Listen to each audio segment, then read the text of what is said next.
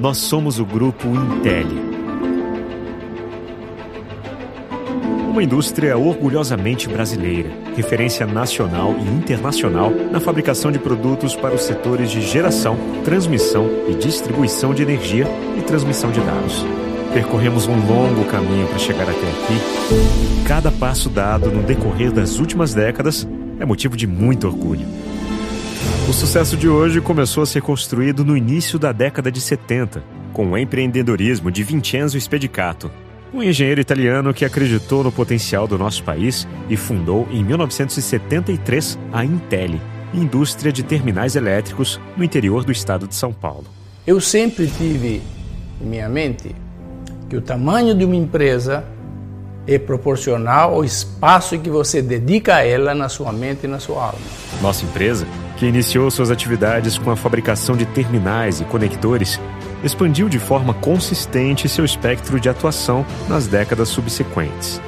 Nos anos 80, passamos a produzir hastes de aterramento, segmento no qual somos líderes de mercado até hoje. Em 1994, com a aquisição da Copper Steel Bimetálicos, nos tornamos Grupo Intel e passamos a ser uma das únicas empresas do mundo a dominar a tecnologia de fabricação dos versáteis condutores bimetálicos em aço revestido de cobre e aço revestido de alumínio.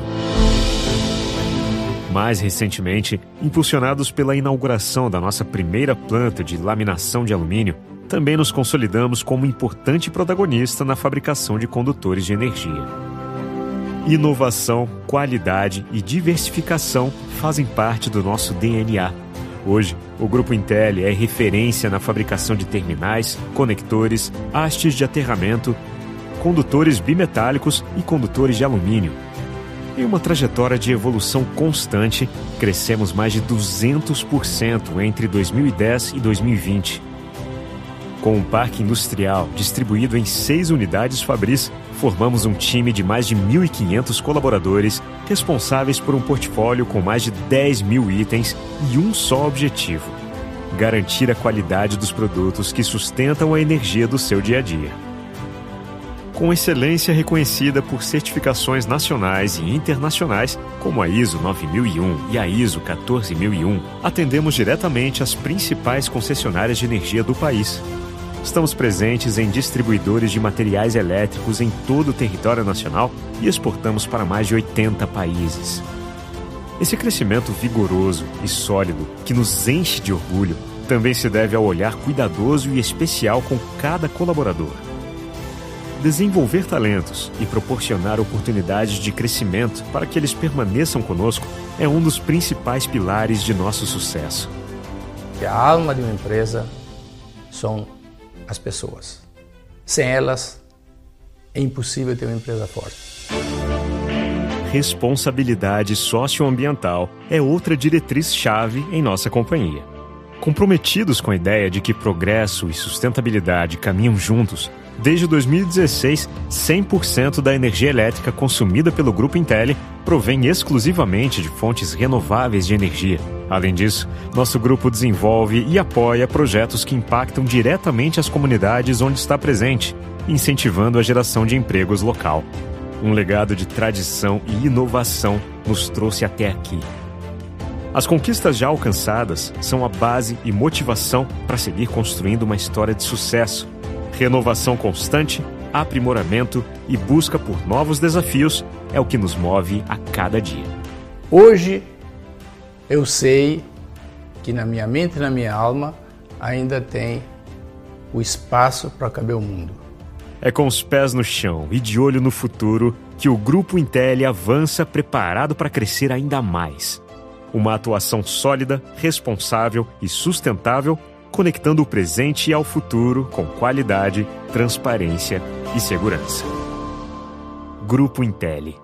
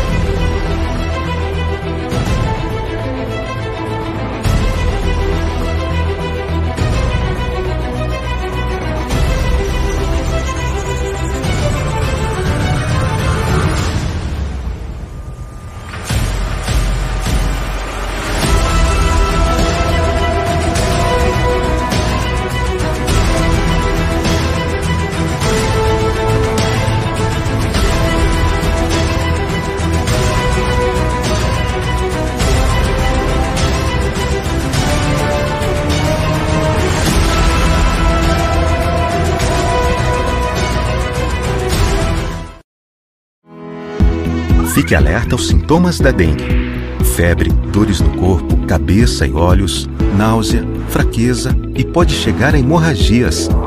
Se sentir algum sinal, procure a unidade de saúde mais próxima. Fique de olho em vasos de plantas, bebedouros de animais, piscinas, entulhos ou recipientes a céu aberto. 80% dos focos estão em nossas casas e qualquer água parada é suficiente. Acabe com os focos e não deixe o Aedes aegypti nascer. Dengue. Se você não eliminar os focos, o mosquito aparece.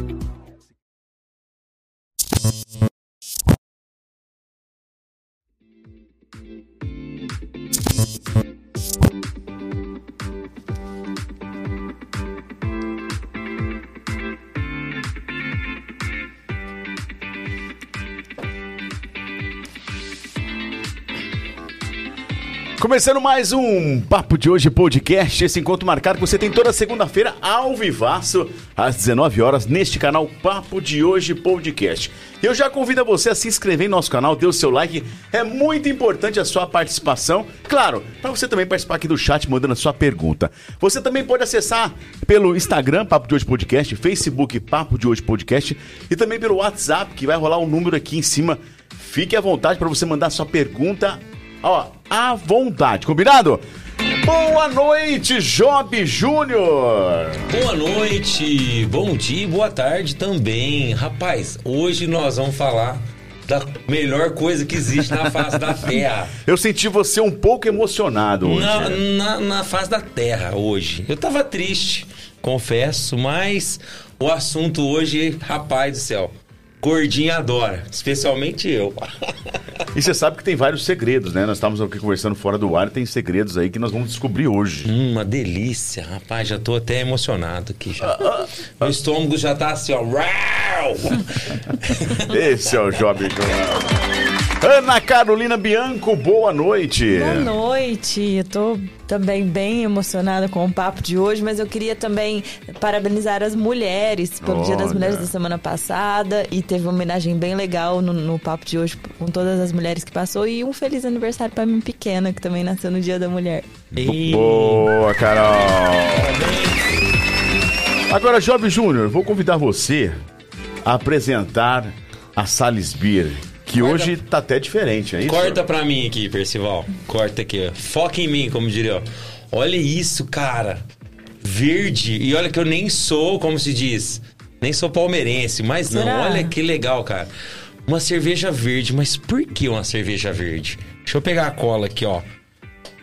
Essa cerveja ela vem pra gente comemorar aqui, olha lá, ó, a comemoração de St. Patrick's Day, que já começou lá na Salisbury, tá? Para marcar ainda mais a data que lembra o padroeiro da cerveja e também da Irlanda, a Salisbury manda mais uma promoção.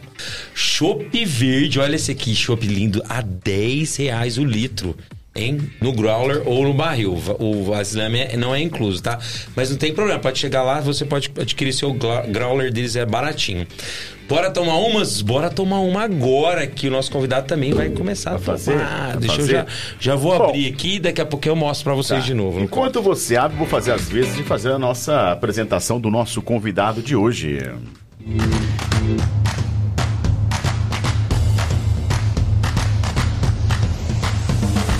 A humanidade nunca mais foi a mesma depois do primeiro churrascos.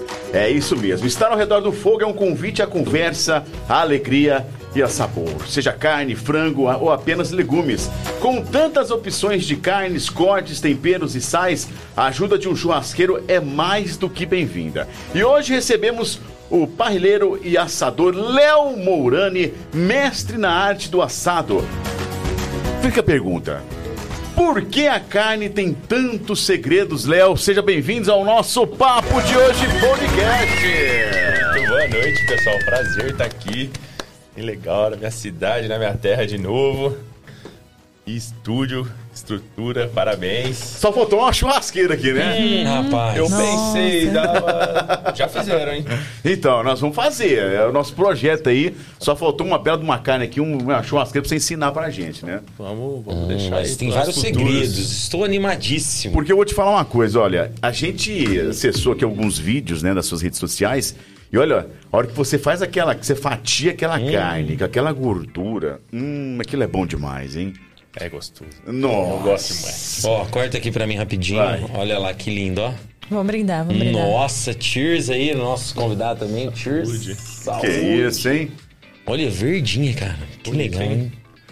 Agora eu vou chamar o nosso diretor. Diretor, boa noite, diretor. Tudo bem com você, diretor? Tudo bem? Todos bem- bem-vindos ao papo de hoje. Diretor, essa cerveja é boa ou não é? É ótimo. Boa? Qualidade Salisbury. Muito boa. Tá aí o nosso, Muito boa. o nosso diretor, que daqui a pouquinho, para você que está em casa, é o seguinte: nós temos alguns quadros aqui. É isso mesmo. Nós temos o Papo Surpresa, Papo Reto e também o Papo Bomba. Então, daqui a pouquinho, Léo. Você se prepara que você vai queimar a mão aqui hoje. hein? E a hora do café. Queimou na churrasqueira, mas vai queimar aqui. E tem a hora do café, exatamente. Tava esquecendo da hora do café. Agora, Léo, responde para nós: tem segredo o, o bom churrasco? Bom churrasco. Tem alguns segredinhos básicos pra se ter um bom churrasco. Não é muito difícil, Ah, mas muita gente ainda peca. peca na onde, Léo? Aonde? O, o básico, pra começar um bom churrasco, você tem que ter um calor forte, fogo forte, sem economizar carvão. Que é o que eu vejo muita gente por aí, sem, sem muita brasa, sem muito calor, e aí já não te entrega uma, uma proteína com a qualidade que ela pode te entregar. Então, básico, fogo, muito calor. Quando você acha que tá quente, E, e tem que ser. Vamos, vamos, vamos começar então, assim, ó. É. A escolha do carvão. É carvão, carvão mesmo? Pode ser madeira, depende, cada hora é um, depende, tem um estilo diferente. você pode misturar, né? Tem... Fumaça é sabor. Então, se você usa uma lenha ali, uma madeira, você agrega sabor na sua carne. Então, você pode usar meio a meio. é, Depende um pouco do orçamento também, porque a madeira, a lenha, né, é mais caro do que o carvão. Mas a escolha de um bom carvão é um primeiro passo muito importante para se ter um bom churrasco também. É, quando você compra aquele carvão que tá todo picado, moído, aquilo lá é até difícil de acender, né? Você não consegue nem acender direito o carvão se você quiser fazer o, o copinho com óleo de papel higiênico ali que coloca, já não dá para fazer a cabaninha. Então começa, são esses passos, né? O básico ali que você vai ter um. São os detalhes. Mas você falou a questão, deixa eu então, você falou a questão do, de acender, né, a churrasqueira. Tem algum segredo? Porque eu sou péssimo em acender uma churrasqueira. Eu imagino que várias pessoas, eu já vi várias pessoas tendo várias técnicas. Tem uma técnica especial que você quer ensinar para os nossos telespectadores aqui?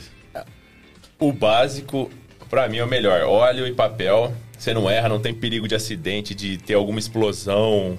né, e, enfim, inclusive tem um vídeo no meu Instagram que eu ensino a acender churrasqueira. Você, como você faz o copinho, coloca o óleo, acende, Já ele era. faz uma cabaninha em volta e já era. Não precisa jogar.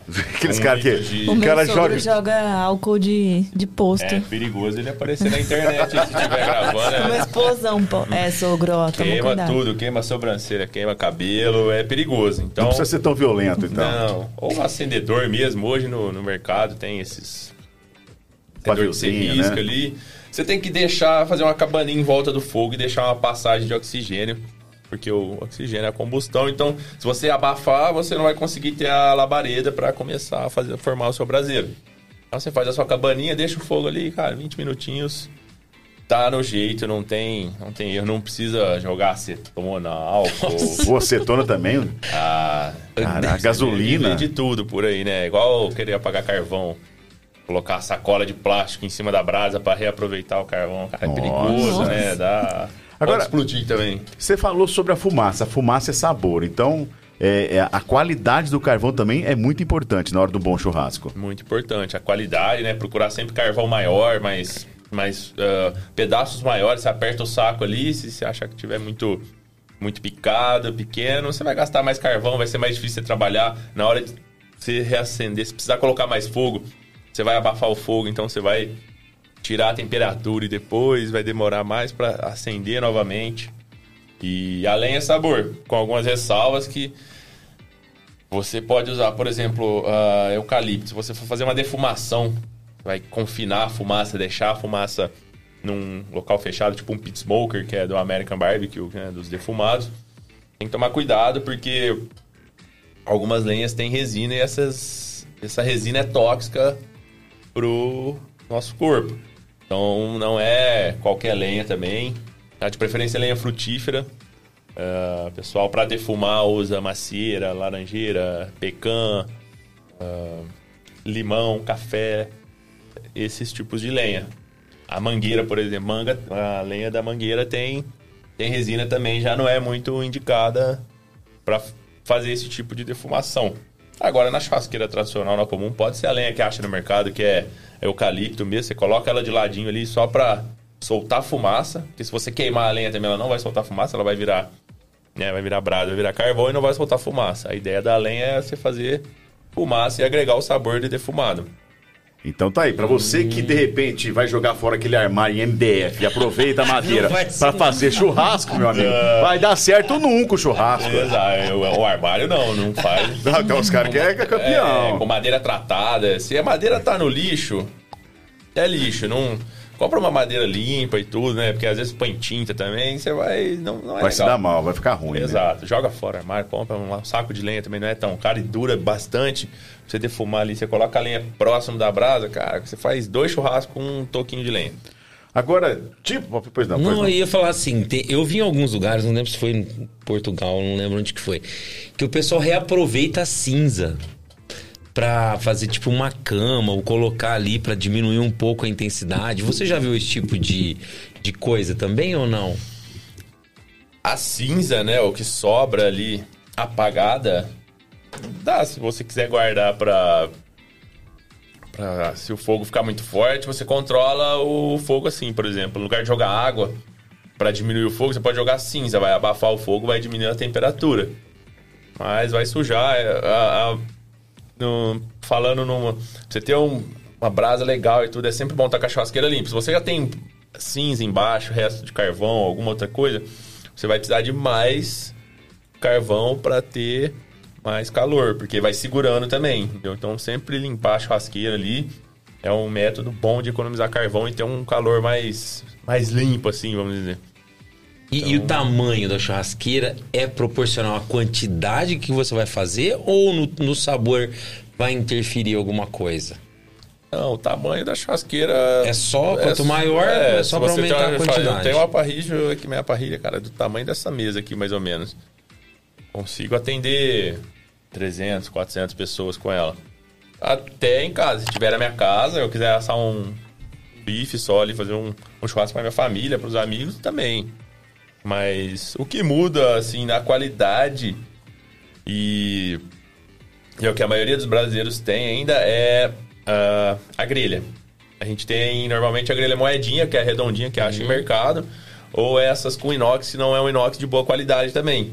Então ele conduz menos calor e tem menos superfície de contrato. A superfície de contato é menor, então você não consegue fazer a tão esperada reação de Maillard, que é o como é que é a reação de... Reação de Maillard. O que, seria é essa reação? Basicamente a caramelização ali da, hum. da, da carne, aquela casquinha dourada que hum. fica, entendeu? Então... Essa é nova para mim, vou anotar. É... Agora, é... agora pessoal que faz é, mora em apartamento, enfim, vai fazer aquela na churrasqueira gás. Explica para nós, existe muita diferença? No sabor, né? O gás é gás, carvão, carvão. Porém, a, existem churrasqueiras a gás boas geralmente apartamento, não é a minha mesmo, é a gás barra elétrica, ela funciona, funciona, mas não funciona. E não é a mesma qualidade, é difícil. Eu prefiro fazer na frigideira, eu sujo a cozinha ali mesmo, uma frigideira de ferro ou uma dessas fundo triplo aí que concentra mais calor também do que uma de alumínio fina. Então, você tem o melhor resultado ali que a gás, mas você consegue também. Até na elétrica, cara. Se só tiver elétrica, tem coisa que não dá para fugir, assim. Nós estamos falando de um churrasco para entregar o melhor. Mas universitário, quando eu comecei a fazer churrasco, faculdade, não tem muito recurso, né? Então você trabalha com o que dá ali. Agora o que a gente, né, o, o Jovem fala muito a questão do TikTok. A gente tem assistido muito no TikTok entrou a tal da Airfry agora, né? Não, porque tudo na Airfry é mais fácil. e eu vi o cara fazendo uma picanha na Airfry, disse que ficou gostoso, né? O que, que você acha dessa nova modalidade? Não, dá para fazer também. Inclusive eu tenho, às vezes faço na Airfryer, para não... Apartamento é complicado, né, cara? Nossa, eu não... Mas, mas, então, eu, eu, já, eu já me sinto incomodado quando eu vejo essas coisas. Mas eu, eu queria te perguntar, o que mais assim te deixa falar assim, não, esse cara não, não. Não faz isso. O que é que mais te deixa assim? Que você sente ali e fala assim. Não, meu Deus. Tipo, tipo assim, uma vez um colega nós fomos num lugar, o cara levou, nós levamos uma picanha e eu descuidei e deixei o cara lá. Ele foi lá e arrancou a gordura da picanha inteira. É. Inteira. Eu Falei, a gente quase matou ele na porrada, mas não tinha explicado pra ele o jeito que era, né? Mas o que, que além disso, que é um absurdo, o que te mais fala assim, não faz isso? Cara, na picanha, já que o brasileiro gosta muito de picanha e é o corte, que ó, todo mundo quer ter picanha. Rechear a picanha, essas receitas que pega picanha, o cara joga, a pessoa joga 2 quilos de sal grosso em cima dela e leva pro forno. Tem muito no TikTok aí, no Instagram. Até no YouTube, né? Você coloca lá, picanha no forno. Aí tem umas contas, né? Que, ah, pra cada sei quantos quilos ele usa tanto de sal. Então, assim, você acaba até rechear a picanha, né? Picanha, você vai comprar uma picanha, a carne, corte um dos mais caros, se não o mais caro aí do, é, do animal, você tem que. é, na- na- no churrasco, na carne de qualidade, nessa ideologia que eu venho, a gente tem respeito pela vida do animal. Então, se o animal deu a vida, meu, vamos fazer da maneira certa, né? Você não vai comprar uma picanha de wagyu e pagar quase mil reais, se não mais, no quilo e rechear a picanha fazendo forninho de casa. Então não dá. Colocar queijo, presunto, calabresa. Nossa, calabresa aí, cala... É, Calabresa, tem gente que coloca calabresa. Calabresa aí, cala. É um cara, Agora, tem, tem, cara. tem, tem uns caras que é meio mágico, né? Eles vão pegando aquelas, aquelas é, recipientes de tempero, pega um pouquinho e joga, pega um pouquinho e joga. Ah, aquilo lá acaba com a carne, né? Joga vinho, aí depois joga cerveja. É, não muda nada de. Ah, o pessoal fala, ah, cerveja ah, deixa mais macia. Cara, não, não deixa mais macia a carne. Por exemplo, uma costela de fogo de chão. Tá fazendo uma costela, demora 12 horas pra ela ficar. Ela vai ficar macia porque vai quebrar o colágeno dela devagarzinho, o calor, e aí. Hum, se você pegar um litrão de cerveja, chacoalhar e jogar ali, não vai nem pegar o sabor, entendeu? Uma marinada, dependendo da carne, o tipo de proteína, o tipo de preparo que você quer fazer, você usa ainda um vinho, por exemplo, um ossobuco. Você tem que deixar ali Nossa, que delícia. 3, 4 horas, talvez até mais. Joga um pouco de vinho para agregar sabor, mas é uma receita, é ok, é, é isso. Esse é o tipo de preparo. né? Você não vai conseguir grelhar um ossobuco e comer porque é duro, o músculo é duro. Leão, isso- dependendo das, das- da carne, né, do corte, é, dá pra fazer uns temperos, assim, alguma coisa, mas o clássico, o bom mesmo, é só a carne e o sal grosso. É isso. Ou, ou não. Tá livre, pode mexer alguma coisa. Ó, sal grosso a gente costuma falar hoje que é, é bom usar só pra tirar as ricas, só tomar banho de sal grosso. É, cara, É. olha, ó, tá vendo? Ó, mais um. Mais uma? Tem outras, né? Hoje tem já o sal de parrilha, que é uma granulometria menor que a do sal grosso, porque o sal grosso, assim. Tem gente que salga antes, depois. Não tem um jeito certo ou errado de salgar. Você pode salgar antes, depois, durante. Cada um tem um jeito de fazer e não tá errado. Mas muda muito a granulometria. Então você pega uma pedra de sal grosso que é grande. Imagina você morder essa pedra porque ela ficou no. Pode até quebrar o dente, né? Se for um vozinho aí, uma vozinha que já. Então. E, e- e muda, ele não derrete, às vezes salga mais, você pega um pedaço mais salgado. Então tem outras técnicas de salga hoje, tem até estudos científicos que comprovam que ah, se você salgar 24 horas a carne antes, ela fica mais suculenta. Você coloca o mesmo tanto de sal, deixa ela na geladeira, reserva ela e fica mais. ah, sal grosso tem que tomar muito cuidado. Tem gente que faz o sal de parrilha com o sal grosso, bate no liquidificador, dá uma. diminui um pouco o tamanho dele, ok, é o mesmo sal, né? Mas eu gosto, eu uso sal de parrilha e uma pimenta do reino também para agregar, agregar sabor. Pimenta do reino não tem picância, né? E ela realça sabores. Então, moída na hora também, não vai usar de, de saquinho do mercado, que às vezes nem pimenta do reino pura é. Mas sal e pimenta vai muito bem. Depende do corte também, o sabor que você quer buscar. Mas faz o teste. Tirando a picanha, qual é o corte? Ah, vai ser o contrafilé, lógico. Tirando a picanha e o contrafilé, o que, que o pessoal mais gosta? Cara, hoje tudo. Você usa o animal inteiro, né? Pra mim, a picanha. Acho que no meu. Não entra nem no meu top 5 a picanha. Acho que é muito Que boa. ó. É. Tem o, o contrafilé mesmo, um bife ancho, um chorizo. É. Cara, fraldinha. Apaixonado em fraldinha, acho muito bom. A capa do ancho, que é. Que eles chamam de seja, né? Que parece uma sobrancelha em cima ali. Pra mim é a melhor parte do animal. Inclusive é o corte mais é muito difícil achar pra vender só ela. E quando acha pra vender também é um preço muito alto, né? Porque você tira uma parte do bife ancho, não sei se vocês sabem como é, né? Tem o ovo de bife, que é o centro dele, que é o como se fosse um lombo, e em volta ele tem uma, uma carne, que é até a boca enche d'água. Não, até eu tô até pasmo aqui, que eu nem jantei. É a melhor parte pra mim que tem, né? Desde ontem sem jantar também. Essa seria a melhor parte. Ah, na, minha opinião, sim, mas aí tem, tem a costela, né? Tem. Olha, a picanha sempre entra aí no. Agora, Léo, você tá Minha. falando, você tá falando do tipo de carne. Eu, eu li recentemente é, que tem algumas, algumas carnes aí que, que, na verdade, é, é- é- é o jeito com que eles tratam o próprio boi. Tem boi que nem anda, tem boi que fica pendurado. É, existe isso? Desculpa, se- se- esse, é fato? É verdade? É mito ou é verdade? Ó, eu não sei se tem algum boi que fica pendurado e tudo, mas que se move. Quanto menos o animal se movimenta, mais macio ele é. Inclusive, essa foi uma das pautas aqui que eu tinha separado, que é. Tem um embate hoje, né? Na carne de qualidade também, ou em qualquer outro tipo. O brasileiro, o brasileiro gosta muito de maciez. Não sei vocês, mas Sim. Então é mais ou menos assim: quanto mais velho o animal, mais sabor ele tem e menos macio ele é, porque ele já se movimentou mais. Então, né? Então a carne hoje, que o pessoal gosta de falar, Angus e tudo mais, geralmente são novilhos precoces de até 24 meses aí. Não passa muito disso, até antes. Então é é- tem muita maciez, porém, talvez falta um pouco no sabor. E aí é onde você entra, pô, você prefere maciez ou sabor? Eu já prefiro sabor. E não tem uma, uma que, que tem o equilíbrio aí? Não existe, né? Mas aí tem, Aí é os- tem os dois, mas tem até animais de 8, 10 anos. Que no Brasil ainda. Tava até esse final de semana, tava num, no curso do Roberto Barcelos, no Meet Camp, que foi um divisor de águas aí na minha vida. Primeiro eu fiz em 2019, logo que começou a pandemia. E ele fala muito disso, né? Ele viaja, cara, Barcelos viaja o mundo aí, atrás de carne mesmo. E ele estava mostrando no curso dele em Portugal, o pessoal tem um dry age, né? Que é a maturação a seco. Aqui a gente faz com peças, pedaços, né? Então geralmente faz com o lombo do animal, que é de onde sai a tibone, bife ancho ali, o chorizo, porque tem osso.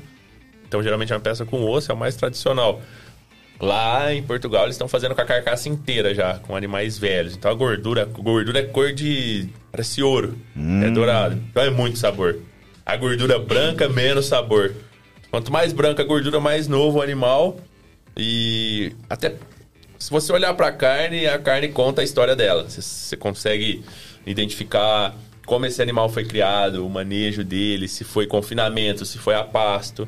né? Então, assim, o animal confinado, ele tem menos sabor, tem mais maciez, gordura mais amarela. No pasto já tem os beta-carotenos da vida aí, né, no, nos fenóis. Eu, isso, essa parte técnica me foge um pouco, não tenho muito conhecimento, mas é onde mais- agrega mais sabor. Tem até o terroir, né, que o pessoal fala. Então, terroir do Passo do Sul é diferente do terroir de um passo aqui de Orlândia. Cada um vai ter um sabor, uma carne com sabor diferente.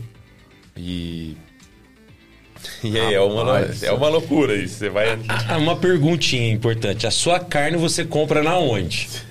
Não é no mercado? Ou é no mercado? Depende do mercado. Hoje tem Dependendo do mercado, mercado, que você você consegue. consegue encontrar carnes boas, tá? Ah, Você é aquele cara que manda cortar na tua frente ou não? Cara, assim, eu, particularmente, é difícil eu ir no açougue do mercado eu comprar. Vou quando é dia a dia e tudo. Até porque a carne vermelha tá um pouco puxado o preço, então, né, não dá pra comer picanha todo dia, bife ancho todo dia. Mas você consegue achar no mercado peças boas, identificar. é, né, tem, tem até uns vídeos no, no meu Instagram que eu ensino, dou algumas dicas de como você escolhe uma carne boa no mercado, né? O marmoreio, cobertura de gordura, o acabamento, se tem muito líquido no, no saquinho vácuo, né? Que é a exudação que eles falam. Porque quanto mais líquido solta, menos suculento tá a carne. Então pode ter tido um problema no transporte, pode ter ficado sem refrigerar. Então, quanto menos líquido tiver na- no, no saquinho, melhor. É sinal que. Sinal de que é um dos sinais, né? E mas você consegue encontrar hoje mercados que tem boas carnes ou até procurando mesmo assim, dá pra. Mas é um em é pouco, é difícil, né? Quando eu vou no mercado pra comprar, meu, vamos pro churrasco da, da galera aí, vou comprar no mercado. Eu saio, ah, tem a promoção do contra filé, tem 15 peças. Eu pego as 15, olho e vejo a que tá. Que eu acho que vai ser a. a menos mai- pior. menos pior ali no meio e pego. Não que seja ruim, eu, mas é isso. É, tem também o que o pessoal fala hoje, né? Comer menos e comer melhor, que eu acho que tá na moda aí com tudo, né? Beber menos e beber melhor. Você prefere comer mais com menos qualidade ou comer menos com mais qualidade? Boa pergunta. É, depende. Depende também da sua fome. fome. É, Não, e, e depende também, porque de repente, às vezes o, o churrasco é algo que demora, né? Eu falo assim, você não vai querer num chu... É igual numa churrascaria. Às vezes você chega na churrascaria, você quer, come, come vai embora, assim, sabe? Mas é diferente você fazer o churrasco. O churrasco acho que tem que ter uma preparação. É uma festa longa, eu falo. Todo churrasco é uma festa longa. Então, às vezes, você acaba comendo um pouco mais, né? É, o churrasco é, é essa comemoração, reunir o pessoal em volta do fogo, sem, sem o chato pra. É. é. Ah, não é desse jeito que faz. Não, tem isso também, né? Ah, até meio. Ouvir, sempre encostam ali no. Põe a mão nele no Vai balcão. queimar, hein? É. Vai queimar, hein? Tá estragando a picanha. Mas é assim, não joga, joga sal só depois, não joga agora, não sei o quê. Ah, mas lá eu faço assim. Vai lá. Quer, quer, quer assumir aqui? É, meu, meu, meu sonho, eu vim, cara, eu venho às vezes por lá e tal, vou tomar uma com a galera e, ah, você vai fazer o churrasco. Ah, não, beleza, faço. Ah, mas você ficar aguentando os caras cornetando É, aqui também, ah, não, tá de ficar em casa. Aí faço com a minha família quietinha ali também. mas... Agora, a, a- a questão da gordura entremeada ou aquela gordura na lateral, qual que é a melhor? Ah, funções diferentes, né? A cobertura de gordura. Geralmente você tem uma carne. Carnes que tem cobertura de gordura, às vezes tem menos marmoreio que uma que não tem. Tipo, o bife ancho, por exemplo, não tem a cobertura de gordura. A gordura é entremeada. A gordura, o marmoreio é sabor. Tá? Ajuda na maciez também, mas não. eh, Não é regra que toda carne muito marmorizada vai estar muito macia não também. é regra. Não é regra. É sabor, é gordura. Você vai derreter essa gordura, ela vai, né, vai banhando a carne ali na, hora que está assando ela e traz o sabor. Mas a cobertura de gordura é preferência, né? A picanha mesmo tem cobertura de gordura. Por isso que na hora de olhar tem, tem picanha que você vai comprar que tem quatro dedos de gordura e dois dedos de carne. Você vai pagar por essa picanha, você vai pagar 60% de gordura É. então é onde entra, né? Como você quer fazer o seu churrasco? Quer rendimento? Pô, vou fazer uma festa de casamento para 400 pessoas, quero colocar picanha. Bom, você tem que fazer a conta, né? Sabendo que a picanha tem 1,5 kg, às vezes 1,3 kg. Pode pôr aí que 300 gramas é, pelo menos, é gordura de uma picanha, que o acabamento de gordura é bom, é bem feito. É, A média é 300 de gordura. não, não, assim, tem, Tem média, depende, não. depende muito do frigorífico, do, do, do manejo do pessoal ali, como é que é, né? Mas geralmente, já, cara, na internet mesmo você vê, né? Às vezes o cara até vira até meme, posta um, um tanto assim de gordura e um, Uma e filipeta. um risquinho é. de carne. Ou até o, o açougueiro, né? Tem cara, que vende com um pedaço de gordura atrás da carne que poderia ser retirada no talvez no frigorífico ou feito uma limpeza melhor para chegar no cliente já, mas tá lá. E aí tudo vai de valor, de quanto você quer pagar, a experiência que você quer ter, né? O que você quer comer, o que você quer ter na sua mesa. Ô, Léo, e você falou mais ou menos ali o seu top 5. Eu quero saber ao contrário. Qual que você menos gosta? Difícil é assim. Cara, Aquela que você pega por último. É, se tiver cinco opções na mesa, é a exemplo, última a que gente você tá vai pegar. falando muito de, de, de bovino, né? Mas, por É, não.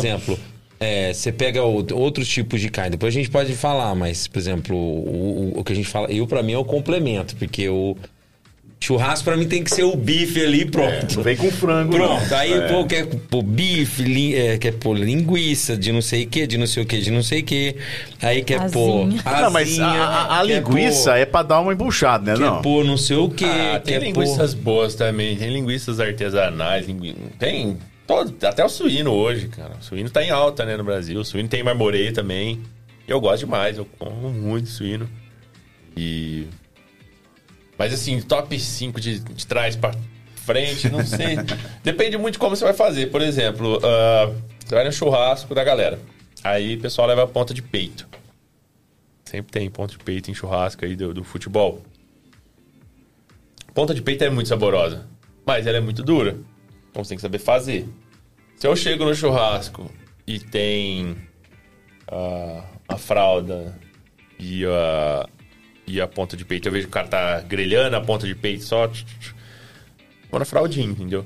Mas a ponta de peito bem, bem preparada, cara. É uma das mais saborosas, É uma das mais, vezes, com né? certeza. Só que ela tem um maior tempo de cocção, é mais, mais chata de fazer, né? Num churrasco, assim. Então, você geralmente faz um espeto, fica muito bom. Você tem que pô, usar menos calor, aí não é calor tão forte, porque senão você vai queimar a carne e ela vai. Por dentro vai estar dura ainda. Não tem muito colágeno, né? Muito, tem que quebrar esse colágeno devagar. Então você pega um espeto, joga ela lá no alto, deixa um calor mais brando e vai conversando, trabalhando. Depois você tira ela, dá pra fazer casqueirada também, igual o cupim. Cupim, eu, cupim é o meu top 3, acho que tem cupim, eu amo cupim. Cupim mesmo? Nossa, Mas Eu tem acho- que saber fazer É, eu também, acho uma né? carne, bom, pelo menos as que eu comi, meio sem graça, né? Não, eu não, é muito estranho, sei, eu é, acho. é tem muito tem que saber fazer, eu acho. É, talvez eu não tenha pego alguém. O cupim é quase um corte, ele foi outro assunto que eu separei, que é quase uma exclusividade do Brasil, porque o cupim só tem em zebuíno, não tem em taurino. Então, por exemplo, o Angus, ele não tem cupim, ele tem uma protuberância em cima ali, mas o cupim é uma reserva energética do animal. O zebuíno, né, o, o Nelore, que é o mais tradicional aqui, ah, é um gado mais rústico, adaptado ao clima do Brasil, que é muito calor e tudo, então seria como uma reserva energética dele. E eh, também tem outro mito que a galera fala que dá injeção no cupim, que é cheio de toxina, não tem nada disso.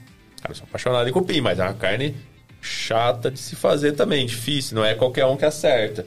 Geralmente você brulha no celofane, fica sem tempero e você tem que procurar um, um cupim com muito marmoreio, com bastante gordura, para dar esse sabor. Senão não fica legal. E o cupim é bem regular também, né? Peça de cupim, o cupim inteiro é, ele é bem alto no começo e ele termina fino. Então se você jogar a peça inteira, a parte fina vai queimar, vai ressecar e a parte maior, mais alta, não vai ter chegada. Então geralmente você porciona ele para ficar igual, corta ao meio, né? Põe uma manteiga ali. Mas cara, o cupim, é, eu sou apaixonado em cupim. Até pra fazer hambúrguer. Sério, cara. E, e deixa eu te perguntar outra coisa, polêmica agora. polêmica. Rapaz, faltou uma carne nessa mesa hoje, hein? Então, rapaz. Faltou uma aí, carne, aí o rapaz. Manda fazer. o- Deixa eu te... É, é, po- polêmica. Você acha que você... Bom, eu não entendo muita coisa, né? Eu só entendo de comer mesmo. Mas, assim, o churrasco argentino, o churrasco uruguaio, gaúcho ou o nosso aqui, qual que você prefere? Só, é muito difícil. Hoje o Brasil tem uma das melhores carnes do mundo, se não as melhores, tá? Mas Uruguai e Argentina também.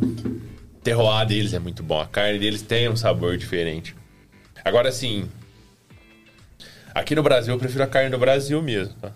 For escolher, geralmente você pega picanha argentina, promoção, R$ 59,90. Cara, isso é o refúgio da Argentina, é o que eles não usam lá, vem pra cá. Imagina. Não é a mesma carne que ah, você vai em Buenos Aires, lá no Porto Madeiro. Não é a mesma picanha que você vai comer lá, né? É o mesmo ancho. Então, assim, difícil se acertar. Às vezes você acerta, às vezes você pega uma peça boa, mas a outra vai estar lá, a picanha australiana. É, é isso. Mas o Uruguai, Brasil, Argentina, com certeza. Né? O gaúcho tem é, o jeito deles fazerem churrasco, é uma tradição lá, né? Os, os pampas gaúchos, segundo a história do churrasco, foi onde né, começou tudo isso com os índios e tudo. E... Mas tá mudando muito hoje. Nesse curso do Barcelos mesmo, eu fiz dois grandes amigos. Inclusive, um abraço pro Douglas e o Campeiro, tava comigo esse final de semana. Eles são... Um é de Santa Maria, né? E o outro de Balneário. Eles moram lá e fazem evento de churrasco também. Enfim, fazem muito churrasco. E vêm para São Paulo. Todo ano eles vêm pelo menos umas duas, três vezes. A gente se encontra e pra ver, pra conhecer churrasco, né? O Douglas, inclusive, ficou comigo em São Paulo lá. Fomos no apartamento, fizemos tour gastronômico. Pra conhecer, ver como é que é. Então, né, o... E ele até fala, "Pô, o pessoal do Sul é meio fechado, né? Não tem... Às vezes a cabeça tão aberta, é muito tradicional. E não querem mudar certas coisas, tipo o sal, a salga, por exemplo. Então usa o sal grosso, pô. Você sabe que se usar o de parrilha vai ficar melhor. A costela mesmo no fogo de chão que fazem lá, a gente faz aqui por 10, 12 horas, sem sal, sem tempero nenhum. Você tempera depois, sal e pimenta na hora que termina. Consegue mais suculência, você deixa a carne mais bonita, o aspecto mais bonito. Então são esses detalhes de. E não tem o melhor, né? Como dizem por aí errado, é não, não fazer churrasco. Boa, boa. Diretor, Ô, Léo, eu ia te perguntar o seguinte: o, as churrascarias brasileiras têm feito muito sucesso mundo afora, né? O que que. Nos, nos Estados Unidos, bastante. O que que diferencia esse o churrasco brasileiro que faz lá? É o. É o rodízio?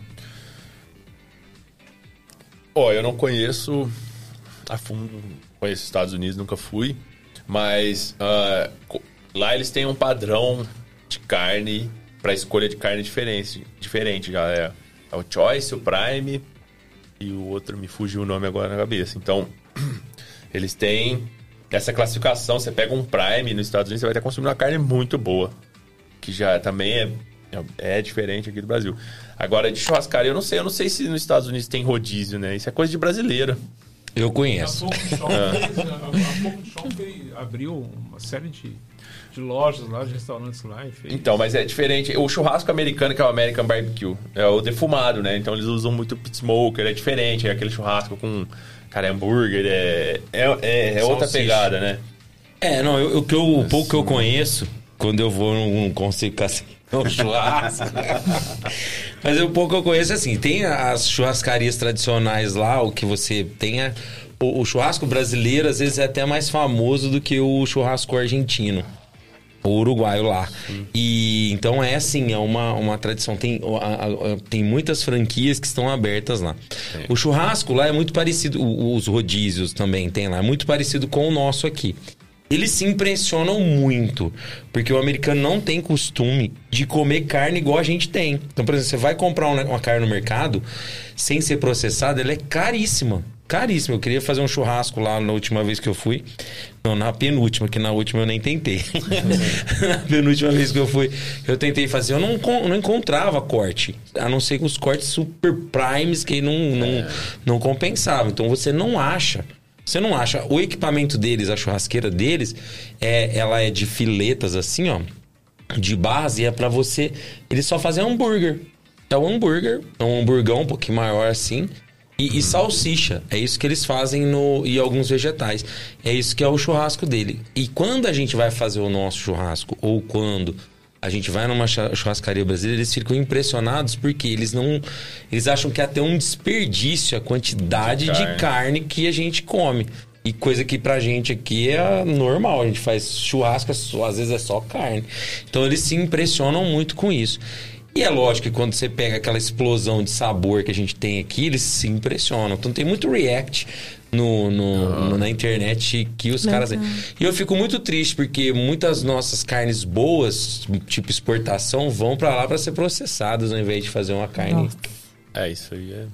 Tem muita coisa, assim, não, não tem esse conhecimento, mas o rodízio, esse- essa quantidade que come muito, assim, eu acho que é bastante coisa de brasileiro, é bem diferente cultura, né? Você saindo aí dos Estados Unidos, do Brasil mesmo, tem lugares.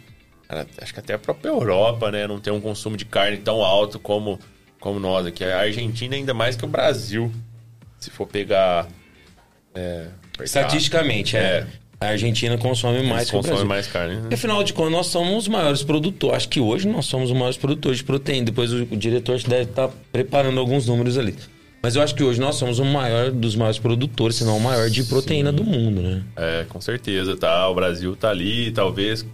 Até em Estados Unidos também, eles sempre estão, né, na, nesse embate, mas o Brasil hoje já fornece pra China e tem, tem números que mostram que se usar a tecnologia, a genética, né, o manejo desse gado a favor dessa produção, Brasil, Paraguai, Uruguai, Argentina consegue fornecer carne para o mundo inteiro em alguns anos.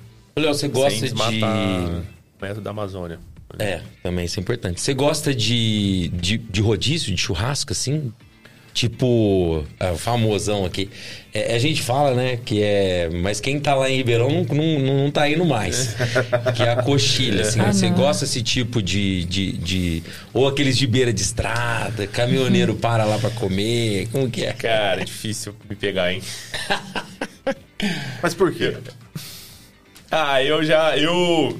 Eu comia mais, eu era. Comia bem mais do que eu como hoje. Não sei, faz um tempo que eu tô dentro da cozinha também e tem coisa que, tipo assim, ah, eu vejo uma costela na minha frente. Eu não, não, não me impressiona. Já fiz tanto, sabe, você vai fazendo tanto, você vai olhando e você fala, cara, não quero mais ver costela. Ururu por torresmo, de rolo, por exemplo. É bom, todo mundo. Mas assim, chega uma hora que. E rodízio. Cara, que eu não gosto de rodízio que você não consegue. você- Vem o cara com o espeto do lado e. Tá, coloca na mesa. Já vai enfiando ali. Gosto de comer tranquilo, em paz. É, tem lugar que não dá E- tempo, né? Você vai mastigar, chega outro do lado já. Fazia muito, muito tempo que eu não ia em rodízio de churrascaria. Eu nem sei quantos anos faz que eu não.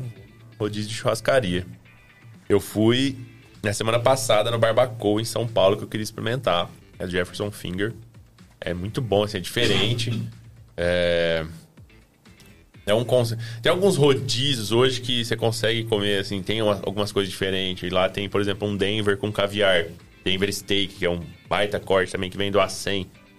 Meu Olha. top 3, eu acho. Denver- Eu gosto muito do Denver, muito saboroso. Nunca ouvi falar. Isso deve ser bem diferente. Esse, É, esse aí, inclusive, dá pra você achar no mercado. Se você, você fala pra açougueiro, você olha ali o miolo do A100, você vê que tem um pedaço. Tira pra mim, em lugar de fazer carne de panela, você pega, se tiver bem marmorizado, tudo, você pode jogar na grelha ali, que vai ficar, vai ficar macio e saboroso pra caramba. E você vai pagar preço de A100, você não vai pagar... É melhor que uma picanha, dependendo.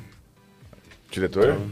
Não, os, os consumidores de carne, os maiores, são Estados Unidos com 100, 101 quilos de carne por habitante, ah, Austrália com 80, 93 quilos, Argentina 90 quilos, Israel 88 quilos, Brasil 78 quilos e a Nova Zelândia com 75 quilos de carne por habitante.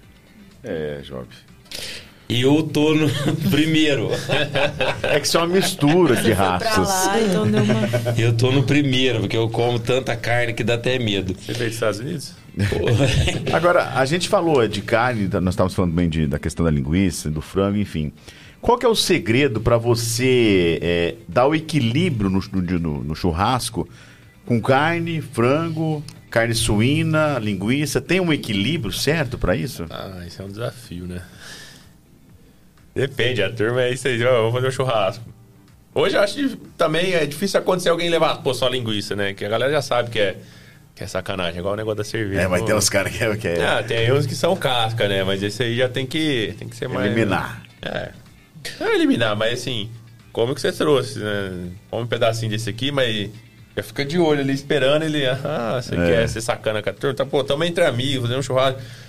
Então, né, qualquer coisa fala, meu, tô, tô apertado, tá, vou levar só linguiça. O outro não levar. né, mas rola essa, essas, essas tretinha aí entre a, a turma ali. Mas não tem, o equilíbrio eu gosto de comer tudo ali, dá pra beliscar. Você quer fazer uma entradinha, cara, pão de alho. Hoje tem, uns pão, tem pão de alho muito bom. Mas numa festa, a pessoa te contrata para uma festa. Geralmente- é é convidado, né? Tá, aí a gente faz uma conta. Pô, põe uma linguiça legal, né, uma linguiça talvez de frango, cordeiro ali, ou faz. Ou transforma a linguiça num. num choripan. Nossa, mini é bom choripan. Nossa, entendeu? Que aí isso você é bom. agrega valor. Você põe a linguiça, meu, preciso. Vamos ajustar, meu orçamento não tá cabendo, vamos trocar e precisa pôr linguiça. Cara, faz um choripan. Faz um chimichurri ali, fresco, bom, rápido de fazer também. Sem muito segredo. Mini pãozinho francês. Abre ele no meio, linguiçinha, chimichurri. Pô, você tem uma entradinha legal que é diferente. Que o pessoal vai comer a linguiça, né? Diferente você pegar a linguiça a toscana tradicional, joga lá, estoura a linguiça, vaza tudo o líquido dela, fica seca Já pra caramba. serra lá. É, aí ninguém vai comer mesmo. Você vai colocar na mesa, a linguiça vai estar até empenada, assim. De... Ninguém vai comer. Triste. Ô, ô, Léo, eu acho que um dos desafios do churrasqueiro hoje em dia é a mulher, né? Não? Porque a mulher, diferente do homem, ela gosta de ter outras coisas além de só a, a, a carne em si. Tô certo ou errado, Carol? Ah, tem que ter, né? O Uma arroz, saladinha de sala- mandioca. Tá vendo? mas eu fico triste Aí, com a tal da salada da mandioca que coloca no meio da- do churrasco. Não, mas tem Dá que uma a mulher quebrada é demais. assim, cara, não é? Pô, mas tem que Ela render gosta- também. Ela mas aí gosta já- de. Porque tem que ter o pão de alho, agora tem que ter o pão de alho com chocolate, com creme. Tem com aí tem que chocolate. ter. Tem, tem chocolate de leite. Tem um. Nossa, Ah, tá vendo? você não sabia, ter não. que meu, meu chu- churrasco é comigo mesmo. Aí você tem, aí você tem que ter a asinha, aí você tem que ter a coxinha, você tem que ter a linguiça a cuiabana. Já comeu cuiabana? Boa. A cuiabana, você tem que ter a lingu... eh, você tem que ter o, o, o filezinho de Nossa, mas seu frango. churrasco é tem bem ser- diversificado, tem hein? É, É, ué, mas por mim, só jogava a carne lá e pronto. É, tem- cara, tem muita mulher hoje no churrasco, mulheres muito boas que fazem coisas, meu.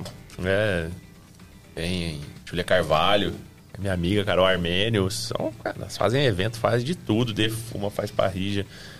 Né? Agora, de acompanhamentos, inclusive as duas, é, que eu citei o exemplo delas aqui, que foi as que me vieram na cabeça, é, os acompanhamentos que elas fazem são muito bons, né? Monta uma mesa ali de fiambres, uma mesa de com queijo, umas entradinhas diferentes, molho diferente, com rosbife. Bom, Ah, mas aí É também. a mulher. A mulher é diferente. especial. É, a mulher é mais caprichosa que o homem, depende, né? Exatamente, Tem, tem um exatamente. toque ali que é difícil bater, né? E, e, e- e- Tá salivando? talvez. Lógico, tô bebendo cerveja. rapaz. Falando de churrasco. Rapaz, que fome que me deu. Me deu uma fome. Rapaz do Você céu. quer o quê? O. Ô, Léo, e o pessoal fala muito de sal marinho, sal.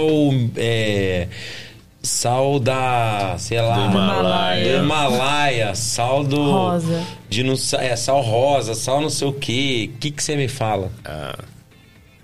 Vai no tradicional que você não erra. Não, não inventa muito, não. Sal de Himalaia mesmo, se procurar aí, inclusive o diretor depois se quiser dar uma olhada.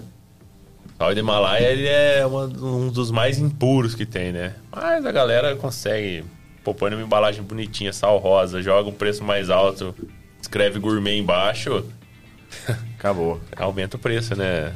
Dá pra. É, é, Tá. agrega valor. Eu não gosto. Não muda nada se você pegar o sal rosa. Não... É a mesma, a mesma coisa. Você não pode. né, Como, co- como que você estraga a comida? Se você salgar demais, é uma das formas que você estraga a comida. Você não consegue voltar. Então, salgou demais, cara, já era. Você. Tem uns campeão que lava a carne, né? É, não, nem só a carne, eu falo tudo. Se pô, você salgou demais o arroz, você não vai conseguir recuperar o arroz, ele vai ficar salgado. Você pode jogar açúcar, você pode jogar bicarbonato, você pode fazer tudo. O Pesar arroz. um pai nosso, nada. Nada, nada, já foi. Né, Queimar também. Pô, queimou a carne, queimou o arroz, queimou o feijão. Vai ficar com sabor de queimado, não vai ficar legal. Então, é sempre usar aí na quantidade. é, Ok, vai devagar, vai fazendo teste. É, produtos processados, se for fazer algum acompanhamento, alguma coisa, às vezes já vem com muito sal, então você tem que tomar cuidado. Queijo tem muito sal no Brasil. Ah, se você for usar um molho shoyu para uma marinada ou fazer um caldo. Então, assim, sempre que eu cozinho, eu deixo sal por último. Você acerta o sal no final. Coloca seus ingredientes, né? Se você achar que precisar de mais sal, você coloca um pouco mais de sal ali, mas sempre com cuidado, né? Se você pegar uma receita pronta, ah, 5 colheres de sopa de sal e tudo, aí você pega um queijo que é muito salgado e vai na receita, por exemplo, você jogou 5 colheres de sopa de sal, ficou muito salgado, você estragou, vai ficar salgado. Você não consegue recuperar. Mas de qualidade de sal aí. Eu, eu- hoje eu uso de parrilha, sal de parrilha com, com pimenta do reino moída já pra tudo. Até pra fazer salada. Quando eu faço alguma coisa assim, é isso. Eu tenho em casa um, um pote ali. Lógico, tem algumas receitas que tem que usar o sal marinho normal, mas aí eu uso o comum também. É, é, Cara, até comprei o light uma vez, mas o tal do sal light também salga Não mesmo. salga, você não né? é, você não sabe Não quanto chega. você usa. Aí você dobra, vira nada. É, dá, dá- ficar elas por elas. Então, cara, vai no tradicionalzão ali do mercado, né? você não vai errar, não precisa inventar muito. Agora uma pergunta que eu queria fazer é o seguinte: aonde entra ou se entra o peixe no churrasco? Porque o pessoal faz aquele peixão gostoso, recheado, né, na grelha. Isso é bom? Como é que tem um Ah, isso- segredo também ou não? Ah, o peixe, ele é, ele é mais rápido, né? O preparo do peixe na grelha ainda é mais rápido do que, do que uma, carne... Que uma picanha, por exemplo. Você faz... Depende do tamanho do peixe, lógico, mas pô, dá pra fazer salmão na, na, na, na churrasqueira. Salmão? Ah, dá pra fazer imposta. E se você pôr uma frigideira ali e depois, a hora que ele tiver mais firminho, né, pra não quebrar, você põe ele com a pele embaixo e joga uma fumaça nele pra agregar sabor, pra dar uma defumada. Dá pra. Meu, Você usa papel alumínio? depende do preparo. Pra quê? Então, pra quê que você usa? Pra fazer um cupim, uma O costela. peixe, por exemplo, tem que pôr, às vezes, o papel alumínio, né? Ah, cara, o peixe na brasa não um precisa, pouquinho não. mais. A grelha de peixe é bom pra fazer o peixe. Se for um peixe, for meia banda, peixe, por exemplo, eu gosto da grelha porque ele não cai, que quebra, né? Peixe na, na churrasqueira, você vai dar uma... Às vezes ele dá uma lambrecada, não adianta. Ele quebra ali, se você errar o ponto, ou pra você virar ele, vai cair o recheio. Ou você deixa de um lado só, né? Mas pra pegar o sabor da brasa é bom na... Depende muito, viu? Na... Peixe na. Dá pra você fazer no fogo de chão também. Faz no fogo de chão. Você pendura ele, amarra, deixa lá assando no fogo de chão, tomando fumaça. Agrega sabor. Você coloca, faz o recheio dele, põe um limão ali, né? Um tomilho, alguma erva, um alecrim que você goste, alho, cebola. Faz a marinada. Aí é livre, cara. Não tem errado assim. Ah, mas também não faço muito, tá? Falar pra você que. Quando tem, eu tamo, pô, tamo na sua casa fazendo um churrasco, leva tem um peixe aqui, pode. Meu, pega aí e vamos fazer. A gente dá um jeito e, e se vira ali na hora. Mas não é um negócio que rola muito no. E o suíno? Tá... Tem alguma assim, que você fala assim, ó, suíno é... Ah. Cara, o suíno, eu, eu gosto bastante de. O, o fogo de chão é que não é muito comum, mas pô, no fogo de chão fica uma delícia um porco, né? Você pururuca a pele ali também. Aqui, você- aquele, você gosta daqueles, como que chama, aqueles porco no rolete, lá você Sim, gosta? É bom, né? Ah, não tem como falar que é ruim isso aí, né? É legal. Não, nunca fiz, eu mesmo particularmente, nunca nem mexi numa máquina de porco no rolete. Eu vejo a galera fazendo, mas o conceito é o mesmo, né? É um calor controlado, você tem que você não pode, senão você queima a pele do porco também, né? Você tem que deixar ela vitrificada, que é aquela que não que não é pururuca, mas é dura, que fica até meio avermelhado, laranja a pele. Ou você pururuca, se o porco tiver com bastante gordura, for um porco maior aí, você põe fogo no final pra finalizar, ele forma a pururuca. Eu gosto muito de... A bochecha do porco eu gosto. Aí o cara vem, A melhor parte pra mim é a bochecha. aí o cara vem e corta com o prato, assim, crack. É. É Joga um bom. limão. Que já cai assim, né? Já tá... Diretor, Ele cozinha ali muito, né? Fica muito tempo. Exato. Ô, Léo, e a carne do Qatar, dos 9 mil dólares? O que, que você achou daquilo? Ah. Você comeria? E o que, que você acha que diferencia? É claro, tem a qualidade da carne e tudo. Oi. Mas você pagaria esse valor num churrasco, numa carne dessas? Ah, se eu tivesse muito dinheiro sobrando, né? Vamos pra conhecer também. Não, eu não, não sei se ia ser um lugar recorrente. Mas é o Nurzete, o aí que ficou famoso. Ele é muito showman, né? Sim, é... Eu tenho certeza que lá não é o melhor lugar de comer carne do mundo. Não é a melhor carne do mundo que você vai comer. Mesmo pagando 9 mil, 10, comendo ouro, que seja. Ele tem uma carne pela aparência visual muito, muito bonita, muito boa, parece a carne dele. Ele tem um controle. Os processos do restaurante dele são todos nível altíssimo, né? Tanto é que o cara tá. Tem. Nem sei, ele tem, deve ter mais seguidor que. que o Neymar, talvez, né? O cara virou um fenômeno. Mas. É muito showman. Ele até teve as polêmicas na Copa lá, que ele tocou na taça da Copa É. do Mundo. Enfim. Tem amigos que já foram, perguntei. Uns falaram bem, outros. Nada demais. Mas assim. É mais uma ostentação, eu acho, né? Mais uma ostentação Sim, do que sim, é uma qualidade, marketing, né? né? Aqui, aqui no Brasil, em Orlândia mesmo, você acha carne nível. Na nível da dele. Procurar ali, você vai pagar mais caro e tudo, mas é uma carne semelhante. Assim, de. é, ele, eu não, não sei quais animais ele cria, que ele pega, se é- são. é, provavelmente deve ter Wagyu para cobrar esse preço também. Ou o pessoal cruza muito, né? Cruzam raças hoje. Então pega o sabor de um com a maciez do outro, um tem a predisposição genética maior para marmoreio, o Angus tem mais predisposição genética para marmoreio. É um gado mais baixo, mais, mais gordo, mais, tem, um maior acúmulo de gordura. Né? O Nelore é um gado mais alto, mais forte, porém mas tem mais sabor. Né? Então, é, até uma dica, hambúrguer, por exemplo, ah, hambúrguer de Angus. Cara, você vai moer a carne, você vai processar a carne ali, ela vai ficar macia de qualquer jeito, até que você usa o, o peito bovino, geralmente, para fazer. O peito e a que são carnes duras. Uh, cara, de Angus não se, você tem mais, menos sabor no Angus, por que você vai usar o Angus pra. Não tô falando que é ruim, é legal. E a galera gosta de ver, pô, hambúrguer Angus certificado. Você agrega valor no seu produto, você consegue pegar um, um valor maior, mas não necessariamente você vai ter o melhor produto, mesmo pagando mais caro, pagando pô, carne com folha de ouro. Que sabor que a folha de ouro agrega no, no nenhum? Você vai estar tá pagando o, o Instagram aqui. Postei, fui, tô lá. É status, né? É, é status. Por exemplo, ele não é considerado um dos melhores do mundo, né? Não, não, longe de ser o melhor. Acho que nunca nem vai o, ser. O brasileiro lá, o Casa do Porco, que é um dos melhores do mundo, é. tem carnes tão, tão legais que dizem quanto. A carne do porco é só porco, né? Sim. Literalmente. Tem até tartar de porco, que é outro assunto polêmico. Meu, eu. Tartar de porco. É, carne crua mesmo. E aí? De porco. De porco? O tartar nunca comi. Não consegui ir na casa do porco. Tentei algumas vezes, fila tava gigante, não dá. Tem alguns lugares. Ah, no Barbacoa mesmo que eu falei que foi nesse rodízio que eu fui, que é o melhor rodízio de São Paulo. Ele tem em Tóquio, tem filial em Tóquio, já, é, Milão. É, no mundo inteiro, acho que são oito, nove unidades espalhadas pelo mundo. Cara, nós ficamos duas horas e meia na fila de espera lá, porque. Uhum já era a terceira vez que um amigo meu que a gente encontra em São Paulo, ele vamos no Barbacoa? Eu falei, vamos então.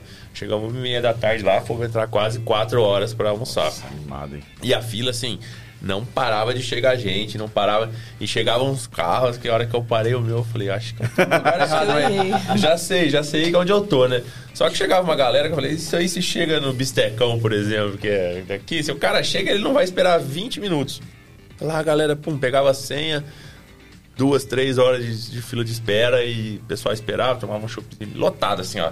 Frente da churrascaria parecia que tinha. Né? Inclusive, trombei uma, entrei e trombei com o Marcos Mion lá. Falei, ah, acho que tô no lugar errado mesmo. Mas vamos ver se, é, se entrega tudo é. isso, né?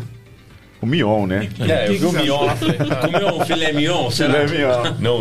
Ó, e pra você que, que tá em casa, daqui a pouquinho o Léo vai contar o segredo, sabe qual que é, do bistecão, né? Então você fica aí, hum. fica aí.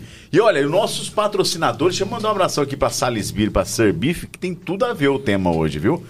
Tudo a ver o nosso tema. Mandar um abração para o Júlio da Beef, que disse que viria hoje acompanhar, mas foi jogar beach tênis, perdeu a hora, mas ainda pode chegar aí, viu, Júlio? Fica à vontade. Oh. Diretor, algo a acrescentar? Não, queria perguntar como foi a experiência aí do Barbacoa.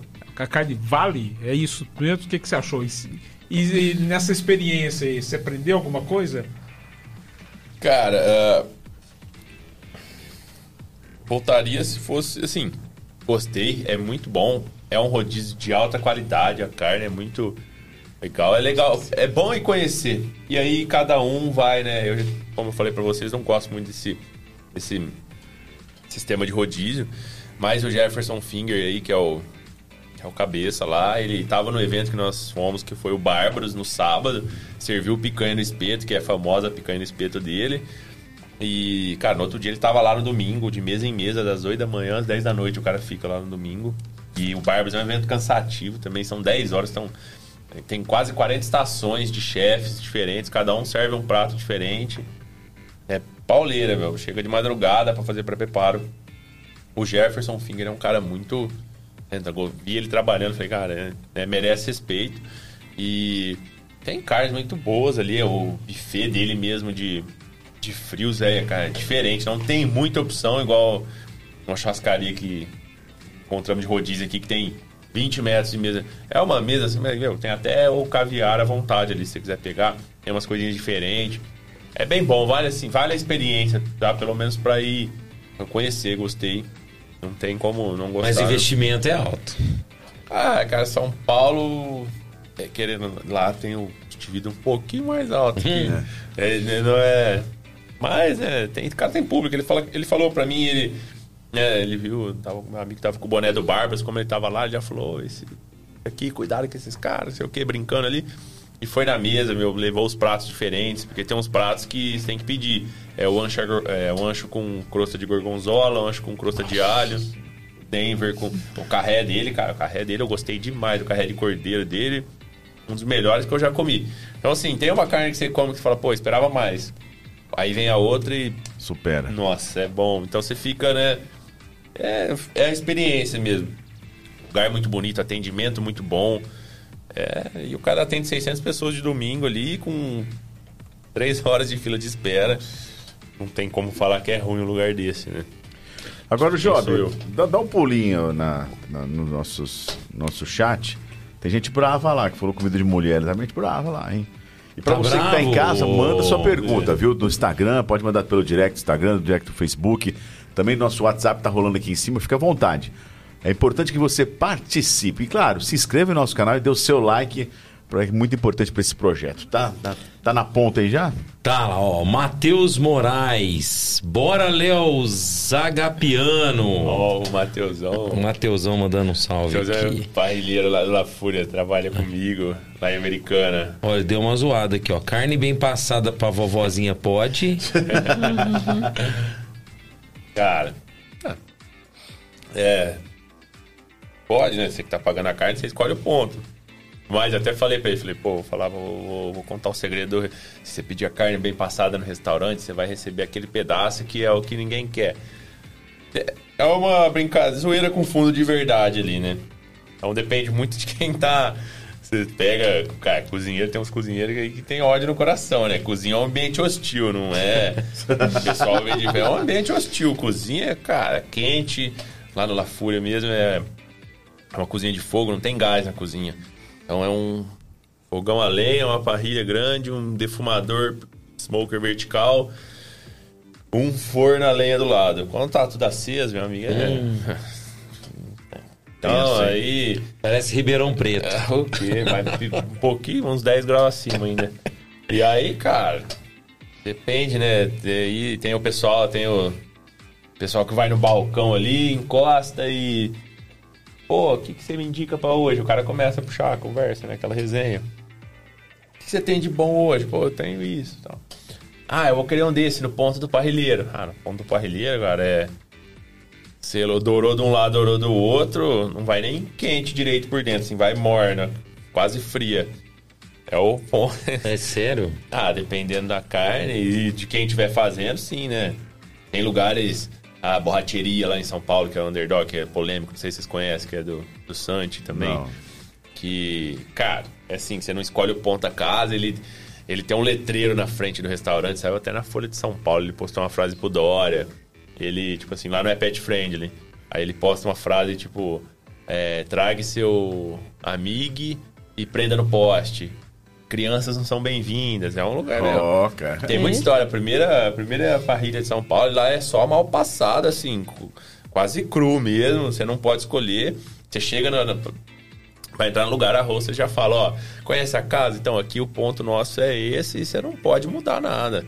E no banheiro ele tem as críticas no, no- nas avaliações do Google, do Facebook, a galera metendo, ah, tava grávido, vim aqui, ele não quis fazer bem passada. E ele responde, né? Ele é bem. Ele é Cara espirituoso. Ah, virou um marketing, né? É. Não, e aí ele faz. Só que assim, São Paulo tem público, né? É. Aí você pode fazer. Aqui às vezes eu tenho vontade, mas eu penso. Às vezes você dá uma cutucada ali que você fala, cara, não quero que esse cara volte mais mesmo. Então, mas assim, não dá pra você. Não, pô, não dá pra você fazer- escolher a carne, o, o ponto da carne pra pessoa, né? Falar. Enfim, tem algumas limitações aqui. Mas ele consegue. Tem muita história lá, é muito bom o restaurante dele, assim, é uma parrilha bem, bem diferente. É, é bacana. Marcelo Massaro Mourani. Chuas do Leléu é o melhor. Ó. Faz carne de terceira parecer angus. Saúde. Inclusive, o meu primo que foi um dos que me indicou o canal do de um rapaz famoso aí do Netão. Comecei assistindo o vídeo do Netão. Ele é bem didático, tem os vídeos dele são bons de assistir. Pra quem, pra quem não, não entende ainda e quer começar a entender, o Netão é um bom canal. Ele dá várias dicas legais. Ali você começa a ter um norte bom sobre a carne, sobre onde sai o corte, como você prepara. É bem bacana. E o Marcelo, meu primo, que falou, ó, você já assistiu? Eu falei, não. Cara, eu peguei e maratonei, né? Tinha 100 vídeos, eu comecei a assistir. Não parou mais. Ah, hoje eu não assisto tanto, assim, mas às vezes assisto. Mas no começo ele é, ele é muito bom falando, ele é muito comunicativo, se comunica muito bem. E, e é legal. Eu sempre indico pra galera, porque tem muito charlatão aí na internet. É, Ah, é que pra, tudo, pra tudo, né? Pra tudo. Não só pro churrasco. Então, cara, né? Então é, um- é uma, é uma boa referência no, no- no- no- no churrasco aí pra. Se você quiser saber de carne, de onde sai, como você faz, temperatura de grelha, enfim, é um, é um canal bacana. É Pedro Giareta. Boa noite, pessoal. Excelente papo. Gostaria de saber por que a carne perto do osso tende a ser mais saborosa. Valeu, parabéns, Léo. Ó, Jareta, amigo da faculdade. Salve pra Vacalhados da Badalhoca. Nossa república rolou muito churrasco por lá, hein? Cara, a carne que perde o- osso, ele realmente, eu gosto de cortes com osso, né? O osso tem tutano ali, então você consegue agregar mais sabor perto dessa carne, né? Geral- É igual o ossobuco, tem tutano. Cara, se você quiser temperar, fazer um tempero muito bom, você compra o tutano. É difícil achar aqui em Orlândia, mas se for no açougue, um cara que faz desossa, você compra o tutano e faz tipo manteiga.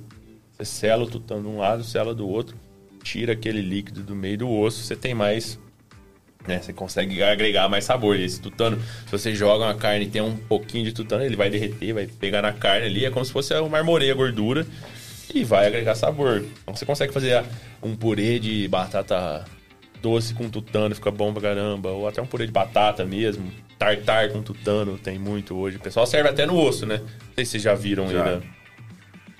É, o tutano é muito bom, eu tô, tô ficando com fome, eu acho. Imagina eu. Renata Diniz Junqueira. Ah, não, tem nada a ver isso não. Fala que é coisa de mulher, mas aposto que come tudo. Como sim. Como tudo sim. É porque ó, na hora eu disse que pra, pra mulher é muito mais elaborado, né? A mulher, sempre, além de ser muito mais caprichosa, ela também tem um- uma, uma tendência, né? Fala que o homem é menos, chega lá, quer acender, joga um bife ali e tal. Mas quando tem mulher, por isso que eu disse que acho que é um desafio fazer para um, um churrasco até pra mulher, pelo bom gosto que todas têm. Eu sei disso porque quando a gente vai fazer na- lá em casa, ou na, na- entre nós, na nossa família, tem que ter o arrozinho, tem que ter o não sei o lógico. que, né? Padrão, É padrão, né? Em casa é. E mulher, mulher eu falo assim, a mulher eu sou um admirador, claro, e, e- e o homem não tem a capacidade que a mulher tem de fazer as coisas, né? Porque eu, eu costumo brincar, falar assim, o homem vai fazer arroz, ele põe o, o arroz, o fogo para a água lá para ferver e fica olhando ali. Porque se ele sair dali para fazer outra coisa, Queimou. já era, já era. E a Renatinha é churrasqueira de mão cheia, hein? Sim, sim. Manda bem, manda bem. Esses dias eu tava, eu tava meio dodói lá em casa, a patroa pegou lá e ela mesmo já foi lá, já organizou. Chegava assim toda hora, aquele monte. Eu falei, gente, tá bom. Tá melhor que eu. A próxima vez eu sei quais. Ô, Léo, pergunta. Como saber quando a minha carne está devidamente cozida? Tem que ver o que é devidamente cozido pra pessoa. É bem passado, é mal passado. Os dois, bem Mas, passado e mal passado. Tem, né, a técnica que não. A carne, o ponto dela, cientificamente falando, é relacionado à temperatura interna. Então, ah, você quer uma carne ao ponto menos, ali é 56, 58 graus internos. É, o blue, o ponto que é só selagem, ela vai dar 50 graus, enfim, bem passado, é mais de 60 e tantos graus. É, mas você pode ver tocando pela carne até a maciez da carne mesmo no mercado. Se você tocar uma picanha e você pegar e tá, tiver dura, provavelmente ela vai estar dura também. Se você tocar ela e afundar o dedo, vai estar mais, mais macia. Essa regra aí tá, não, também não é absoluta, mas serve. Então você toca aqui, você junta o polegar com, com o indicador. Então você tem essa textura de uma carne né, mal passada. Você vai tocando aqui. Você passa pro. pro.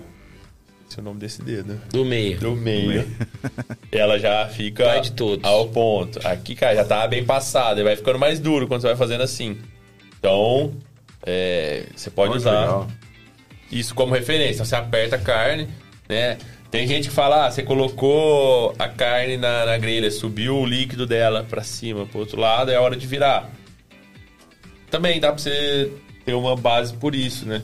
Você colocou a carne, ela tá inteira vermelha. Para que metade dela já estiver assando assim, ela vai estar tá ao ponto. Você virou, você consegue, né? Agora bem passada não tem muito segredo, né? Isso é melhor. Deixa lá. Vai tomar uma cerveja, conversa. E aí, a hora que voltar, tá bem passada. Ô, Léo, a pergunta é o seguinte: é sobre o sentido do corte das fibras. Isso valoriza ou é mito? Valoriza. Valoriza. algumas carnes têm. Ah, não importa, assim, mas a fraldinha, por exemplo. A fraldinha, a fibra dela é longa. Quanto maior a fibra, mais difícil de mastigar. Então a fraldinha você não corta ela em tiras como, como uma picanha, por exemplo. Você faz a tira dela, depois você corta ela em cubinhos. Você quebra a fibra, a fibra, deixa ela menor, fica mais fácil de mastigar, fica mais macio. Então vale sim, sempre que você conseguir, se quiser tentar cortar quanto a fibra. Quanto menor a fibra, né, a maminha também, você consegue ver a fibra longa. Então às vezes a mesmo macia fica um pouco fica um pouco ruim de mastigar. Então você vai fazendo isso que que ajuda sim. Léo, o que você acha da técnica de acender churrasqueira com um pão de pão velho e muito álcool? cuidado no álcool. Mas funciona também você embebedar o pão no álcool ali e acender, né? Só cuidado na hora de acender. Mas funciona. Muito bom. Papel muito higiênico é bom. é mais, é mais fácil você ter papel higiênico ou pão velho na sua é, casa. É, verdade. É Ó, verdade que precisa ferver o frango antes de colocar a passar? Nem não. eu sabia, tem isso também? Também não ouvi minha mãe, não, Minha mãe costuma ferver a linguiça. Ela compra a linguiça, ela ferve antes para depois pode ser, dependendo do preparo mesmo, para feijoada, você ferve a linguiça antes, né, para dar uma cozida nela e depois chegar. Mas o frango frango não, o frango pra você fazer um frango no churrasco, um frango bom, você tem que uma marinada vai bem, né? Pra cada. Gente, vocês estão dando uma fome. Ó, Meu aqui, pai. Pedro Jareta, salve avacalhado. Aí, ó. Alex Moura, boa noite. Lecão. Lecão aqui. Aqui ele tá falando, qual o segredo para um bom pré-preparo? Pré-preparo da... Pré-preparo de carne, de churrasco. Pô, Lecão, me ajuda, né? Mas um, um pré-preparo bom do churrasco, você ter o, o mise en place organizado, por exemplo, né? Você já ter tudo porcionado, é, você tá com seu fogo braseiro no jeito, né? As facas ali, tábua, tá tudo certo, tudo refrigerado. Pré-preparo, imagina isso. Se for uma marinada, é uma marinada de, de 24 horas, 48, o que, que você vai preparar? Um cordeiro, né? Mais um. Pra cozinhar você tem que estar tá bem organizado, né? Com, com tudo visível, por exemplo, hambúrguer. Pra você fazer um pré-preparo de hambúrguer, você, você vai vai abrir uma hamburgueria, cara, deixa tudo ali, senão você vai ter que ficar abrindo geladeira e subindo. Mas montar um X-tudo, um o alface num canto, o tomate no outro. Então você faz o mise en place, que é a organização da sua mesa ali. Deixa eu te perguntar, depois tem mais perguntinhas, mas é uma pergunta já entrando aí nesse assunto. Como você faz o seu hambúrguer? Você seleciona o quê? Porque tem gente que fala, ah, eu coloco bacon, outro fala assim, não, para mim tem que ser a ponta de peito, tem que ser picanha, tem que ser no, tem que ser O que que você Ó, costuma fazer de hambúrguer? Hambúrguer é uma das minhas paixões, né? Comecei inclusive com hambúrguer. Hoje eu não tô mais aqui em Orlândia, rola o hambúrguer ainda lá na, na conveniência, mas é, não tô mais tão perto, só que cara, eu amo fazer hambúrguer. Uh, hambúrguer, hambúrguer é carne, Carne e gordura. Carne bovina e gordura. Sem... Mas qual, qual parte da. Qual carne? Qual que é você escolhe você uma, quiser. uma específica? Cara, assim? eu gosto. O peito é assim, você não vai errar. Você não precisa moer uma picanha para fazer hambúrguer. Se você quiser, você pode, mas assim, não tem necessidade. Como vai passar no, no, no, no triturador, no, no, moedor, vai quebrar a fibra ali vai ficar macio igual. Então, assim, pô, você quer um hambúrguer com sabor de picanha? Tenta usar o colchão duro que vai dar o sabor de picanha. A gordura do colchão duro. Você não precisa nem usar a carne do colchão duro. Porque o colchão duro é, é o músculo que vem depois da picanha. Né? Então, até que o pessoal fala, terceira veia da picanha, né? Depois é colchão duro. Então eles têm sabor semelhante. É muito saboroso o colchão duro. Usa colchão duro que você vai pagar hoje uns 35 e pouco quilo, pô, a picanha você vai pagar o dobro, pelo menos. Então você consegue. Eu gosto de peito a 100, assim, é batata. Não tem, não tem erro. É, cupim é bom também, costela. Você não precisa usar corte caro para fazer hambúrguer, tá? Não precisa. Ah, vou comprar o Black Angus da marca, vou pagar 250. Cara, não vai mudar muita coisa, tá? Um pouco de sabor, talvez, mas não sei. Não vale o investimento. Eu falei, às vezes você pegar um Nelore e essa gordura amarela que tem mais sabor, faz um hambúrguer desse, você achar um açougue que tem pra você ver. É bem melhor que. Nossa. É, mas seleciona assim. Tem a- o importante Homem. no hambúrguer, porcentagem de gordura, tá? Pra dar a liga, pra não precisar pôr ovo, farinha, que seja. É, entre. Tem gente que usa menos. Eu gosto de usar entre 20% e 30%. Depende ah, o tipo de gordura. Também você tem que usar uma gordura boa. Não vai usar as pelancas ali que não vai ficar legal. Então, gordura mais firme, tipo a gordura do peito, que é essa gordura alta, mais firme. É uma boa gordura pra fazer né, a, o hambúrguer. E se você quiser fazer um hambúrguer com sabor de picanha também, você acha retalho de picanha, por exemplo. Colocar o A100 com a gordura da picanha, a gordura que dá o sabor, vai ficar com sabor de picanha, tá? Então, assim. Boa, aqui ó, o Matheus tá falando assim, Matheus Moraes tá falando assim, ó.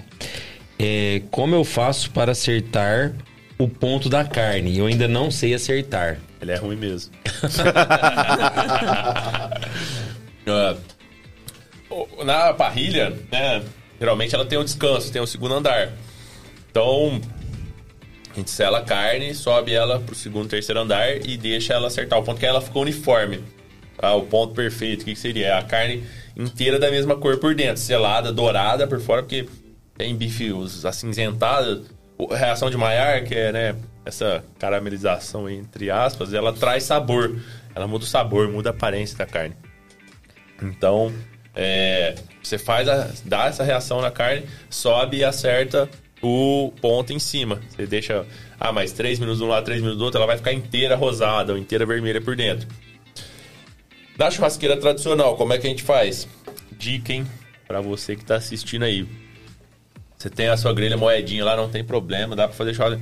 Põe muito calor de um lado, na metade dela. Você sela a carne nessa, nessa metade com muito calor. E depois você acerta o ponto da metade que tem zero, embaixo menos calor. Entendeu? Então você pode dividir desse jeito. Se você não tiver o segundo andar, O selar a carne, eu preciso necessariamente usar o sal para selar ou não? não. Se- Selar a carne é calor só. é só calor. só porque calor. dizem que, por exemplo, eu deixo ela normal, aí- mas eu coloco o sal por cima para o sol não deixar. Não, eu, eu não gosto da textura que o sal dá. O sal muda a cor, né? Fica esbranquiçada. Ele dá uma. Se você jogar o sal na hora ali, pra mim dá uma, uma ressecada, uma desidratada na carne. Ela muda um pouco a textura. Eu prefiro fazer ela em natura, meu. Abriu do saco, geral- né? de- do- do- da embalagem. Dá uma secada nela com um papel toalha, porque o líquido ah, talvez é, atrapalhe um pouco na reação de Maillard, não que vai ser um fator determinante, mas, Mas é bom secar. dá uma secada, você vai conseguir fazer né, mais ainda. Se quiser passar uma manteiga de ou um azeite de ervas ali, alguma coisa, dar uma pincelada na carne também, legal.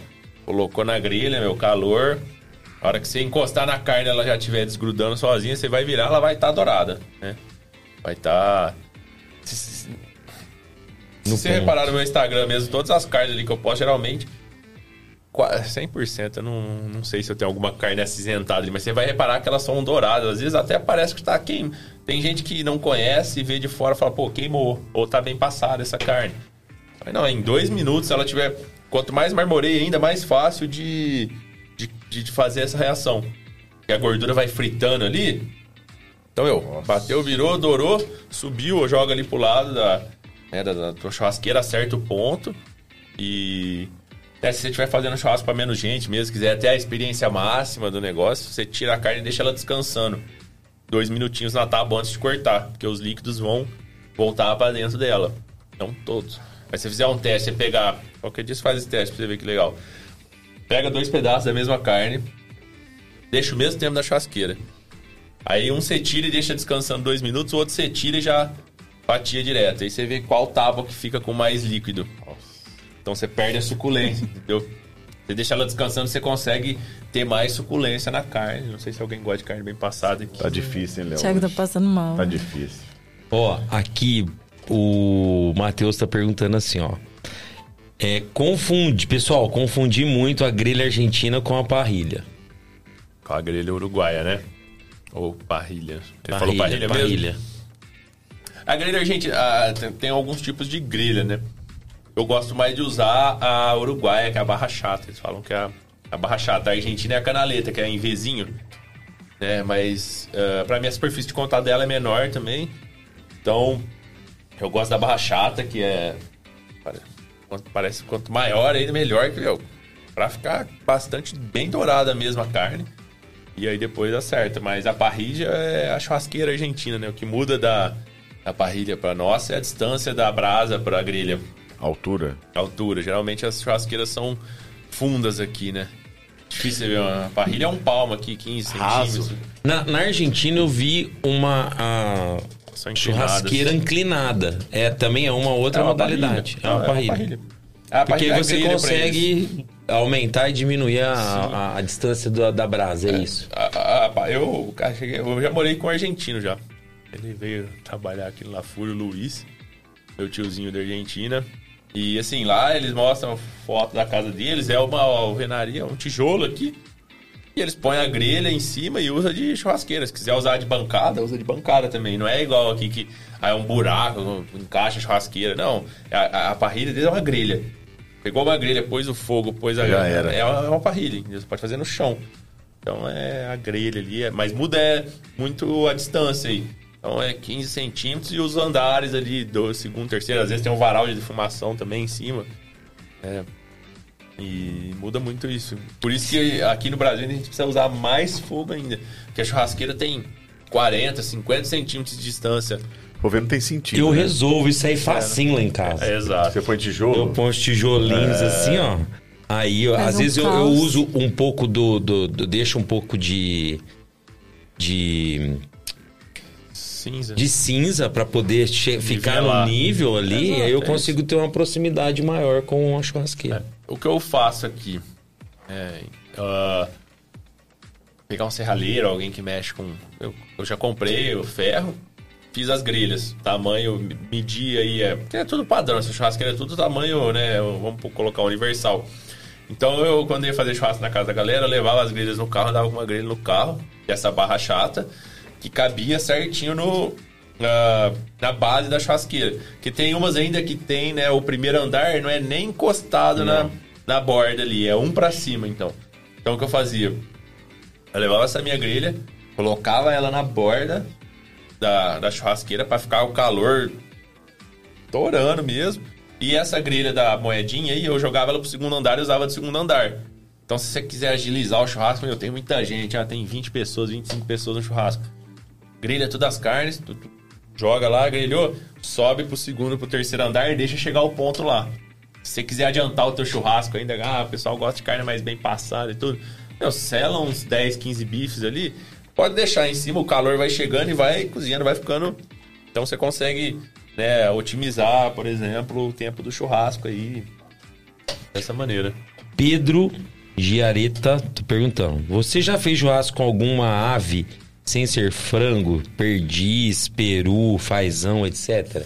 Não. Não, nun- nunca.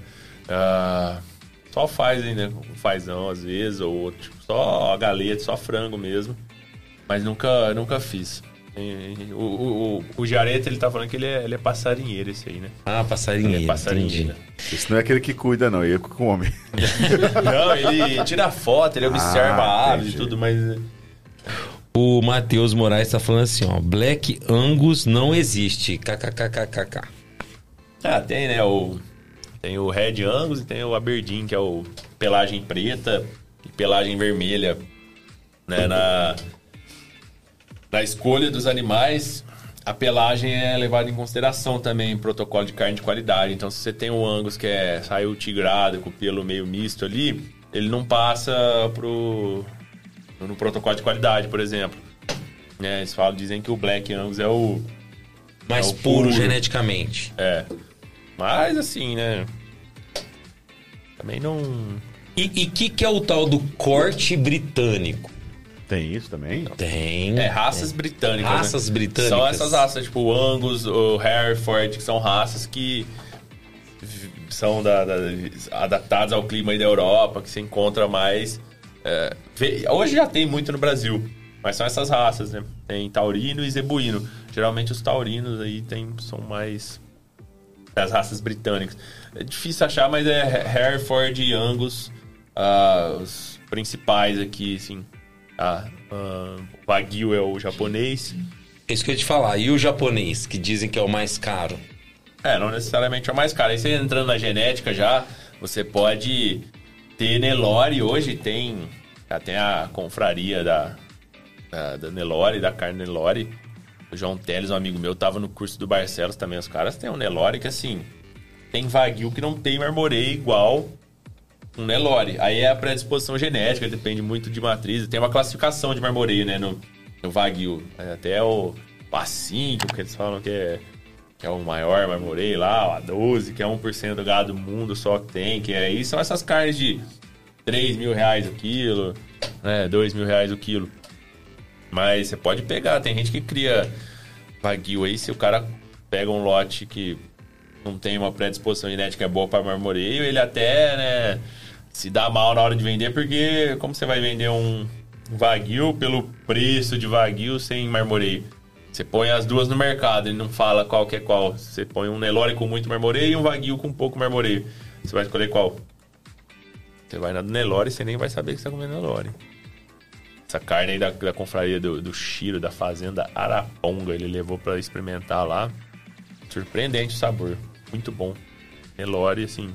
Só que não acha, né? pra- Ô, Léo, eu não sei como que é a questão legal aí, me parece que tem sanitária, não sei, mas assim, hum, é, você precisa, a carne a gente compra do frigorífico, tem alguma forma assim, você, eu posso ir lá e comprar uma carne eu mesmo fazer, como que é, você sabe me dizer? Não, de comprar só se for esses frigoríficos, né? Não sei se tem hoje ainda também, mas com certeza tem, né? Que não são legal, legal, legalizados, né? Antigamente tinha os matadouros, Tinha, né, então. que você tinha, agora hoje acho que não tem mais isso. É, você consegue mais, comprar né? do frigorífico se tiver um CNPJ, né? Pra, como- então, de restaurante você consegue sim comprar direto do frigorífico. Mas, meu, se não chegar lá, o cara não vai, vai querer comprar uma carcaça, não. Se você é um açougue, você tem todos os. ah, todas as, as normas ali pra fazer uma desossa no açougue, tá tudo certo. Você pode comprar a carcaça do frigorífico também. Aí tem gente que escolhe, né? A, que gosta de ir ver o, antes do abate, procura animal, cara, quero esse, escolhe microlote, pega a carcaça, esse cara já vai ter uma carne de qualidade, assim, ele que tem gente que faz isso. Difícil, mas tem. Paz do céu, assunto bom, hein? Assunto bom, deu até fome. Pra você que tá em casa, não se esqueça, se inscreva no nosso canal, dê o seu like, é muito importante pro nosso projeto, tá joia? Abração especial aos nossos patrocinadores, a Salisbir, a Intel e também a Sir Beef Boutique. E nós vamos com o nosso primeiro bloco, é exatamente, o nosso primeiro bloco é o seguinte, chama-se A Hora do Café. É hora da gente trocar é, experiências do que nós consumimos na semana, seja um livro, uma série, um filme ou até mesmo um prato de comida. O importante aqui é você compartilhar com a gente o que consumiu. E aqui estão, todos preparados? Todos preparados? Eu vou começar porque eu quero. A minha dica hoje é para que você não assista esse filme que eu vou indicar. Estava eu dica à é deriva, boa. é, estava eu à deriva é, no final de semana, eu falei, vou assistir um filme. E como de costume, não fui atrás da dica do Job, aquele site que você me passou uma vez aqui, que dá é, a pontuação dos melhores filmes, não fui. Fui no TikTok. Fui lá, filmes do Netflix. Rapaz, o cara falou com tanta propriedade do filme que lá vou eu no Netflix. O filme, gente, chama Excluídos. Cara, é a história de uma mulher que ela é pobre, né, tem uma vida muito difícil. E ela resolveu simplesmente abandonar a vida dela, ela deixou o marido e os dois filhos e passou a viver uma vida de luxo, ou seja, ela mudou de cidade, foi ver- casou com um cara rico E é no momento que ela está lá, toda plena, com seus dois filhos, eis que surge quem? Os dois Raimundo filhos.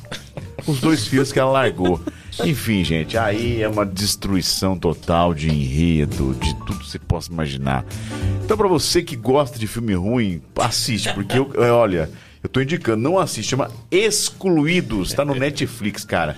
Essa é a minha dica. Não assista esse filme, porque você vai perder uma hora e 52 minutos da sua vida. É muito ruim o filme. Essa é a minha dica. Boa, boa.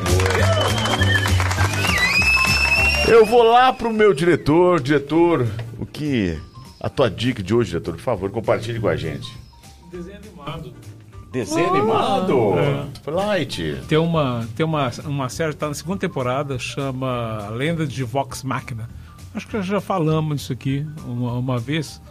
É, são, é uma, tipo Dungeons and Dragons.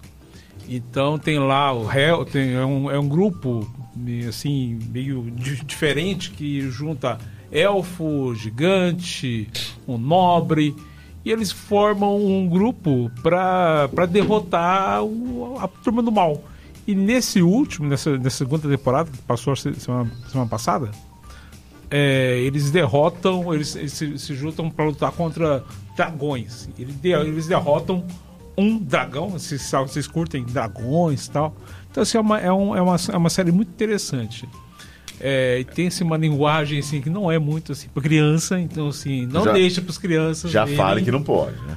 É, mas, mas é muito legal, é muito divertida e acho, acho que vale a pena. E aonde está? Prime Video. Prime ou, Video? Ou, ou se você quiser, você pode entrar em qualquer site. entra lá, Google, Vox Machina. lá estará. Desenho animado, você acha? Boa, diretor, boa.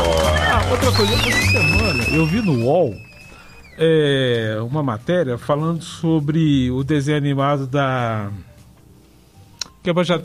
Jovem, que é baseado em Dungeons and Dragons também, que, que tem o desenho animado. Qual- Do a Dungeon- Caverna do Dragão. Dragão. Isso. Aí eu, eu, eu tive assim um- uma volta ao passado, porque o, o, o UOL estava mostrando que fizeram o, uma. ah, o, a- o final da. Mas assim, dois anos depois. Então, assim, já, tá, já, já tem aí no, no, no YouTube, para quem quiser ver, que é muito legal. O final que eles criaram, que um, porque assim, é um- é uma, é uma turma de, de amigos, até, até tem uma turma que, que de fato trabalhou no, no desenho original. Que criou uma, um, um final? é, é um, um, um final alternativo, já que ele não existe, é, é, ele não é, ele não é oficial. Mas isso é muito legal, amarra umas coisas interessantes. E eu acho que assim, vale a pena. Quem curtiu, YouTube? tá no YouTube. Facinho lá, tem, tem legendado, uma legenda boa, Bom, feito por um, por um fã também. E é, e é um desenho que podia virar filme. É, Melhor Não com esse eles- medo seu, não. Ah, mas, mas vai ter um filme agora. Será? baseado- Não, não, não. Não na Caverna do Dragão, mas em Dungeons and Dragons, né? Sim. É, na verdade é o seguinte, é, de que que Não, não, não, não, não. Deixa eu explicar. Não, não Deixa vem, deixa não. o professor explicar. Fa- não, falta o Thundercats e Não, falta também Caverna do. Dragão. Vai estragar. Tá saindo Cavaleiros Zodíaco. Eu tô até com medo. Ah, mas aí. Então, tô até com É medo. igual do- igual Dragon Pokémon. Ball, foi horrível. Meu Deus. Mas deixa eu explicar. O Dungeons and Dragons é o seguinte: tem aquele Dungeons and Dragons que é, que é o Caverna do Dragão. Aquele. Primeiro, Dungeons and Dragons é um tipo DD que a gente chama. É um tipo de RPG de mesa com dado que a gente joga rolling playing games, que a gente fala de interpretação. Aí eles fizeram Dungeons and Dragons, que é o criaram lá o Eric, a Diana, todo que o mestre dos magos, o é. Tiamat. Criaram, mas só que como todo jogo de RPG não tem fim. Porque você vai fazendo as quests, né? Não tem fim. E aí eles não acabaram, né? O, o, o desenho lá e não fizeram fim. Depois surgiram vários vários finais. Tem alguns que são dizem que são oficiais, outros que não. Eu vi esse, é bem legal. Os caras quando faz com carinho, faz, sai legal, né? E agora vai sair um novo filme que chama Dungeons and Dragons, que seria o mesmo nome do desenho, só que é como se eu fosse usar a mesma plataforma de jogo, mas para contar outra história. Já teve um também, um outro desse no passado. Sim. Então depende. Então aquela história com o Eric, com o Presto, aquilo lá Pode ser que um dia eles voltem, né? Fazer isso. Eu acho que é até legal. Vale- valeria a pena, mas tem muita questão de direito também. Se não me engano, é- os direitos são da DC, desses. Desse, do Dungeons and Dragons. Da Warner, né? É, não, eu- tenho medo deles mexer e estragar. Igual a gente tava falando antes aqui de começar, de repente vai lá, o 1 é bom, o 2 aí estraga tudo, aí Já é era. complicado. Shop, já, já emenda a sua aí. Já Eu, emenda a minha? é. Poxa, a minha, cara, eu, esse essa semana foi tão corrida que eu não fiz quase nada, não, não consegui assistir nada além de terminar de assistir o, o The Last of Us. Mas, assim, eu tive bastante ensaio, tive bastante. Tivemos um show aí que eu fui do Mamonas Assassinas Cover, foi muito legal. Que isso, aonde foi E isso? foi na associação.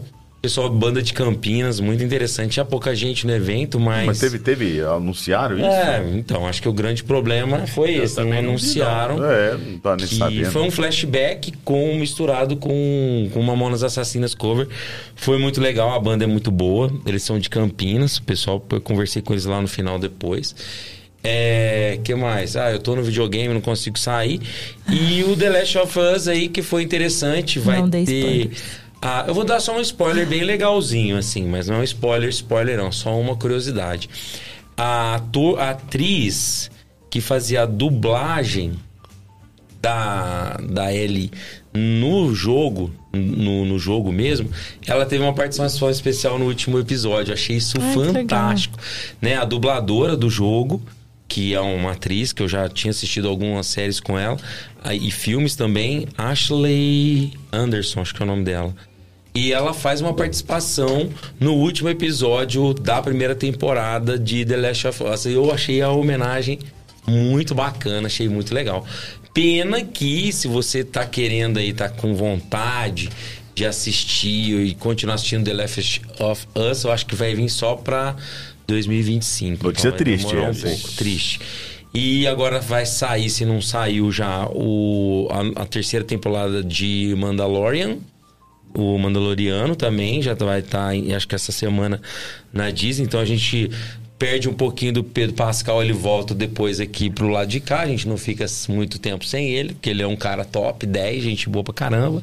Então a minha dica é isso, fiquem atentos aí que tem bastante coisa boa, bastante coisa. O Oscar ontem a gente teve lá também, não, não, pra mim não foi surpresa nenhuma. tá. Nada, né? fluxo, então, né? Eu já tinha, eu já imaginava que ia ser aquilo lá, mas é isso. Se preparem que algumas coisas param, mas outras coisas voltam. Esse streaming aí não vai deixar a gente em paz nunca. Boa, Job Júnior. Ana Carolina Bianco. O que irá compartilhar com a gente? Eu tô totalmente fissurada numa série da HBO que eu citei no, no último podcast que eu vim. Mas ela é muito legal. É Girls, do HBO. Conta a história de, de amigas com 20 e poucos anos recém-formadas. Ela é, ela é escrita, dirigida e tem como atriz principal a Lina Dunham. É sensacional, porque é visceral, assim, é muito real, é muito legal. É, a Lina, ela, ela quebra vários parâmetros, ela é uma atriz que não, não tem um corpo padrão.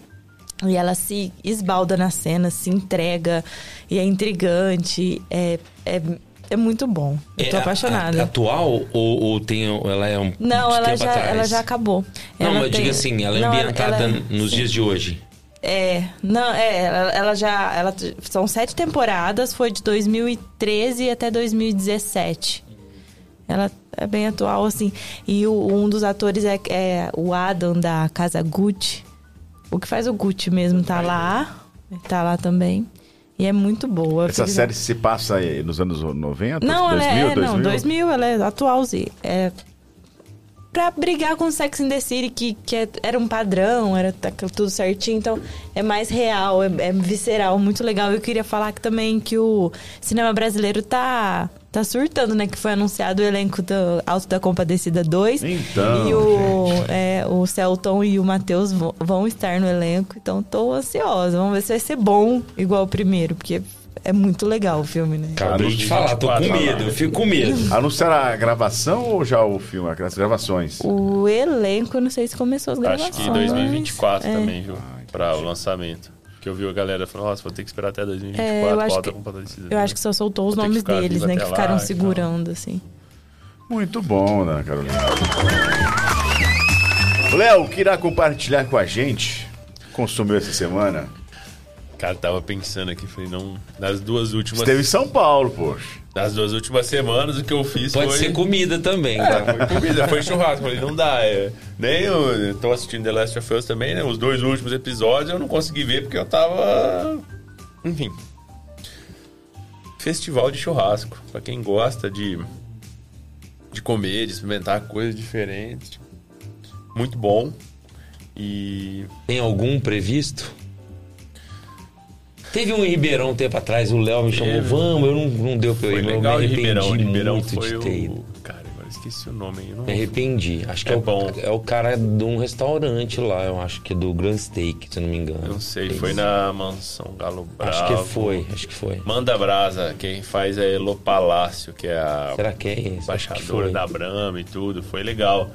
Foi a Júlia Carvalho, que foi que eu falei, o Lecão, que tava aí também.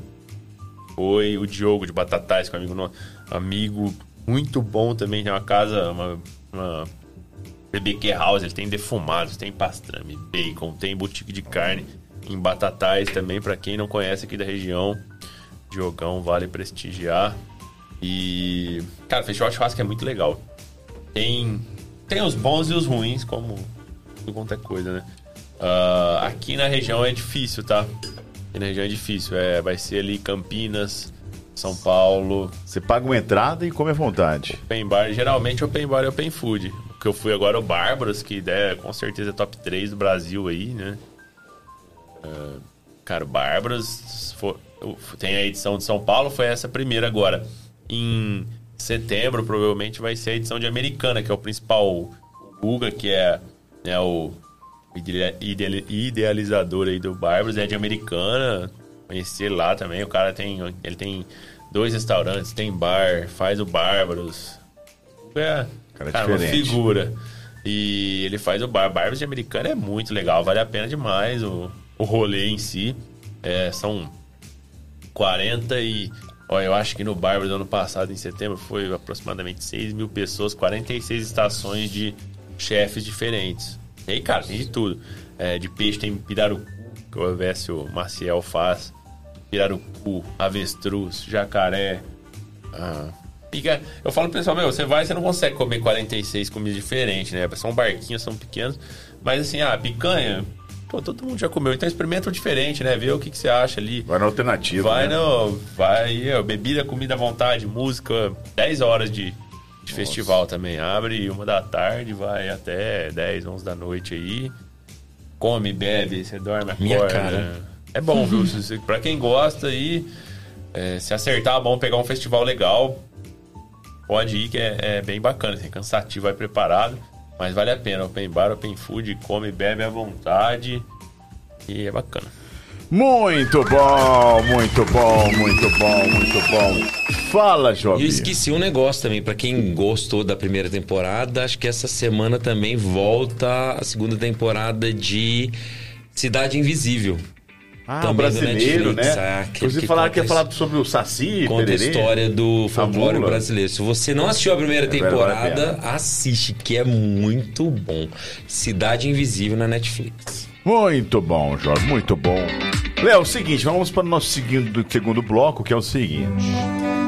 São 10 perguntinhas que talvez você nunca imaginou que alguém faria para você. Topa? Vambora. Bora. Então vamos lá, então. 10 perguntinhas. Escolher qual ficha será hoje? Tem que ficar com medo? Não, até que não. De boa, de boa. Boa, de boa. Léo, se você fosse escrever um livro sobre a sua vida, qual seria o título desse livro? Meu Deus. Ah. Cara, você me pegou, hein? Vou deixar essa por último. A vida é uma... Nossa. Algum título envolvendo churrasco? Talvez, né? Eu tô numa fase... Sou formado em Direito, tô trabalhando com churrasco. Não tem, não tem muito... Né? Cara, não sei, você me pegou, velho. Não sei se eu consigo responder isso agora. E eu sou indeciso com isso. Eu tô, eu tô, É. eu tô tentando fazer um logo pra mim e achar tipo, um slogan, um negócio. Já faz uns dois anos que eu faço meu brainstorming. Eu tenho uma lista assim, ó, de. Eu vou pensando, às vezes eu acordo de madrugada e anoto o nome, só que, cara, não consigo. Mas não define. Não consigo. A agência é boa pra te indicar. Não, nem me fala. É, eu, não, eu não tenho um título. O- Vou deixar então pra você pensar. Tá, vou, eu vou, eu vou matutando aqui. Ô, Léo, como é que você era na infância, cara? Você já pensava em churrasco? Cara, na infância, na infância não. Infância, né? Padrão aí tradicional. Tava de bike, bets, ah, jogava, associação. Bets, fazia isso. Trampolim da associação? Trampolim de associação. É, tô com 30 anos. Peguei essa fase boa aí. E o churrasco veio. Cara, eu sempre fiz churrasco pra turma, assim, pra galera, desde antes de pensar em. Na época da faculdade mesmo, não pensava. Pô, fazer direito, eu não pensava em fazer churrasco e tudo mais. Foram as circunstâncias aí da vida Coisas que da vida. me levaram ali. Mas era uma criança normal aí.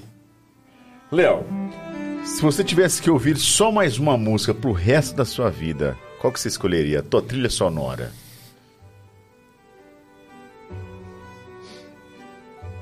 Cara, medo dessas perguntas. Se eu ouviria alguma. Pro resto da minha vida, eu escolheria alguma. Uma sinfonia. Música clássica pra não enjoar. Você e- gosta bastante de música clássica? Cara, eu ouço, às vezes eu gosto, eu sou bem. Hoje, eu- hoje, hoje eu sou bem eclético, já até me rendi a alguns estilos que eu não gostava, eu acabei ouvindo e. Ah, hoje na viagem mesmo eu não. Cara, não gostava, mas vim ouvindo sertanejo raiz. Aí. Modão mesmo, é bom, as histórias são legais e tudo. Mas se fosse pra escolher uma pra vida inteira, com certeza alguma. Gosto muito de piano, de violino, alguma música.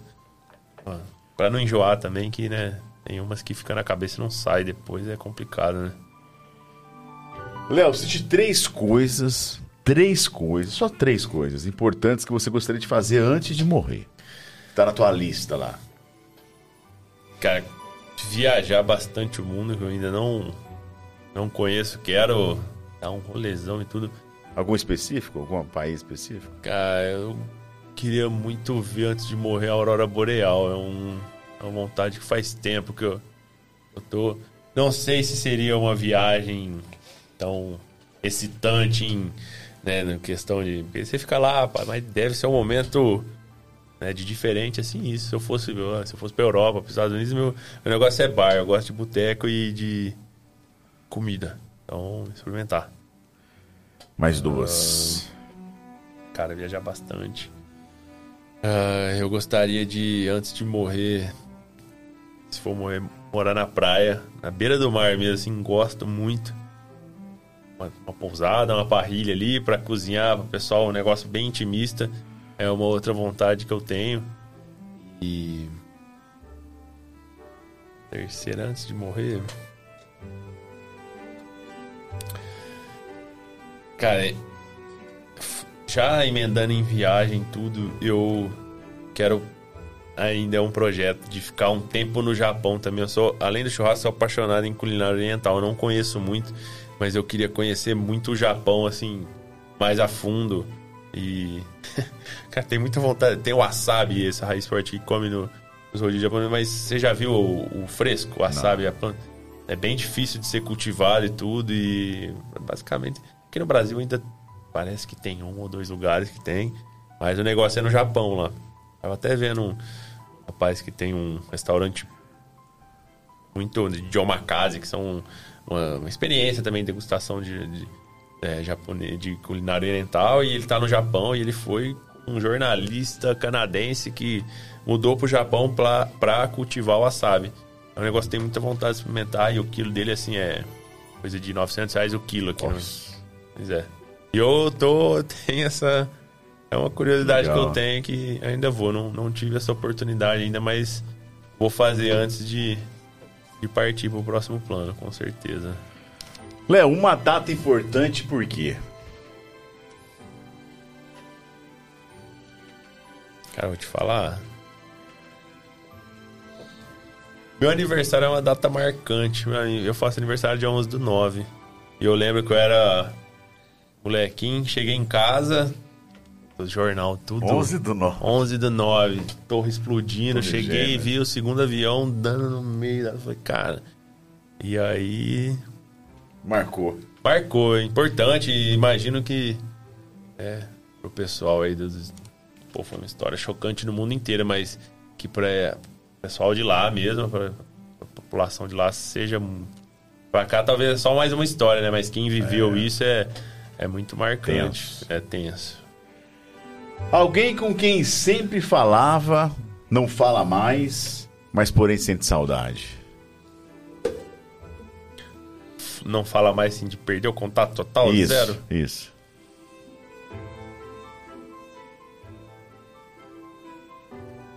Ah, difícil, hein? Alguém ficou no caminho da faculdade. Amores da faculdade. É. Amigos também, né? Ah, não. Eu tenho contato ainda com com amigos que eu sinto saudade. Às vezes não muito, não na mesma intensidade, mas nunca deixei de. Eu sou uma pessoa que, cara, não tenho briga com ninguém, nunca é, parar de conversar com você, nem nada. Sempre conversei com todo mundo. Porém, né, para o Matheus, que é a minha melhor amiga daqui, a gente perdeu muito contato, assim. É só os, cara, acho que melhores amigos ainda, mas conversamos muito pouco. De, sei lá, de ficar só- talvez um mês sem. E aí, como é que você tá? Tudo bem? Beleza? Como é que é? Às vezes mandam um negocinho ou outro. Sinto falta disso, senti uma.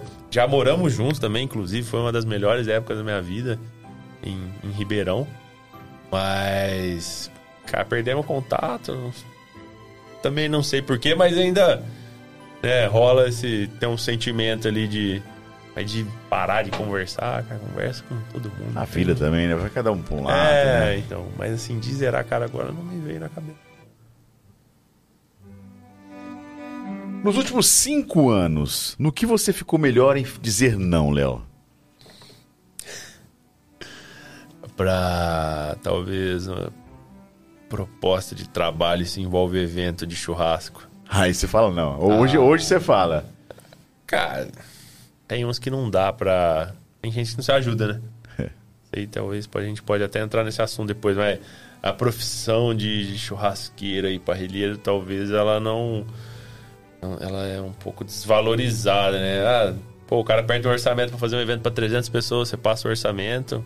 Ela pede um orçamento pro buffet. O buffet cobra 50 mil. Ela vai no, no churrasqueiro achando que ah, todo mundo sabe fazer churrasco. É fácil fazer, é fácil organizar, é fácil carregar os equipamentos, ficar né, dois, três dias fazendo pré-preparo antes do evento. E aí você aprende a falar não, mesmo às vezes você precise de um. Não, não vai, entendeu? Ah, o cara quer fazer um evento para 100 pessoas e te pagar 500 reais. Preciso ficar em casa. né? certo. Vamos fazer um churrasco aqui. Então, assim, é não. Já. É só não. não dá. Procura outro cara. Se quiser, eu te indico alguém, mas aqui não vai dar. Qual a coisa mais importante que você aprendeu na vida? Toda, toda essa sua experiência. Cara, talvez. É, ser resiliente aí, de. Persistente e. é, por exemplo, convites como esse. Às vezes você dá uma desanimada, é um negócio que tem seus altos e baixos, mas um convite como esse, fala, meu, acho que tô no caminho certo. O pessoal tá me vendo ali, o outro fala, viu no Instagram, viu a receita, né? Então, seguir, bater firme aí. Tem que, tem que agarrar, não tem como fugir, né? De, tem que fazer acontecer. E é isso, cara. Persistência, acreditar na sua ideia e, e seguir esse caminho, independente do que, do que os outros vão estar falando, comentando, enfim. A última é mais profunda, hein? E- Quando chegar o momento em que Deus te levar lá pra ficar com ele, que memória que você espera ter deixado aqui pros teus amigos? Quando lembrarem de você?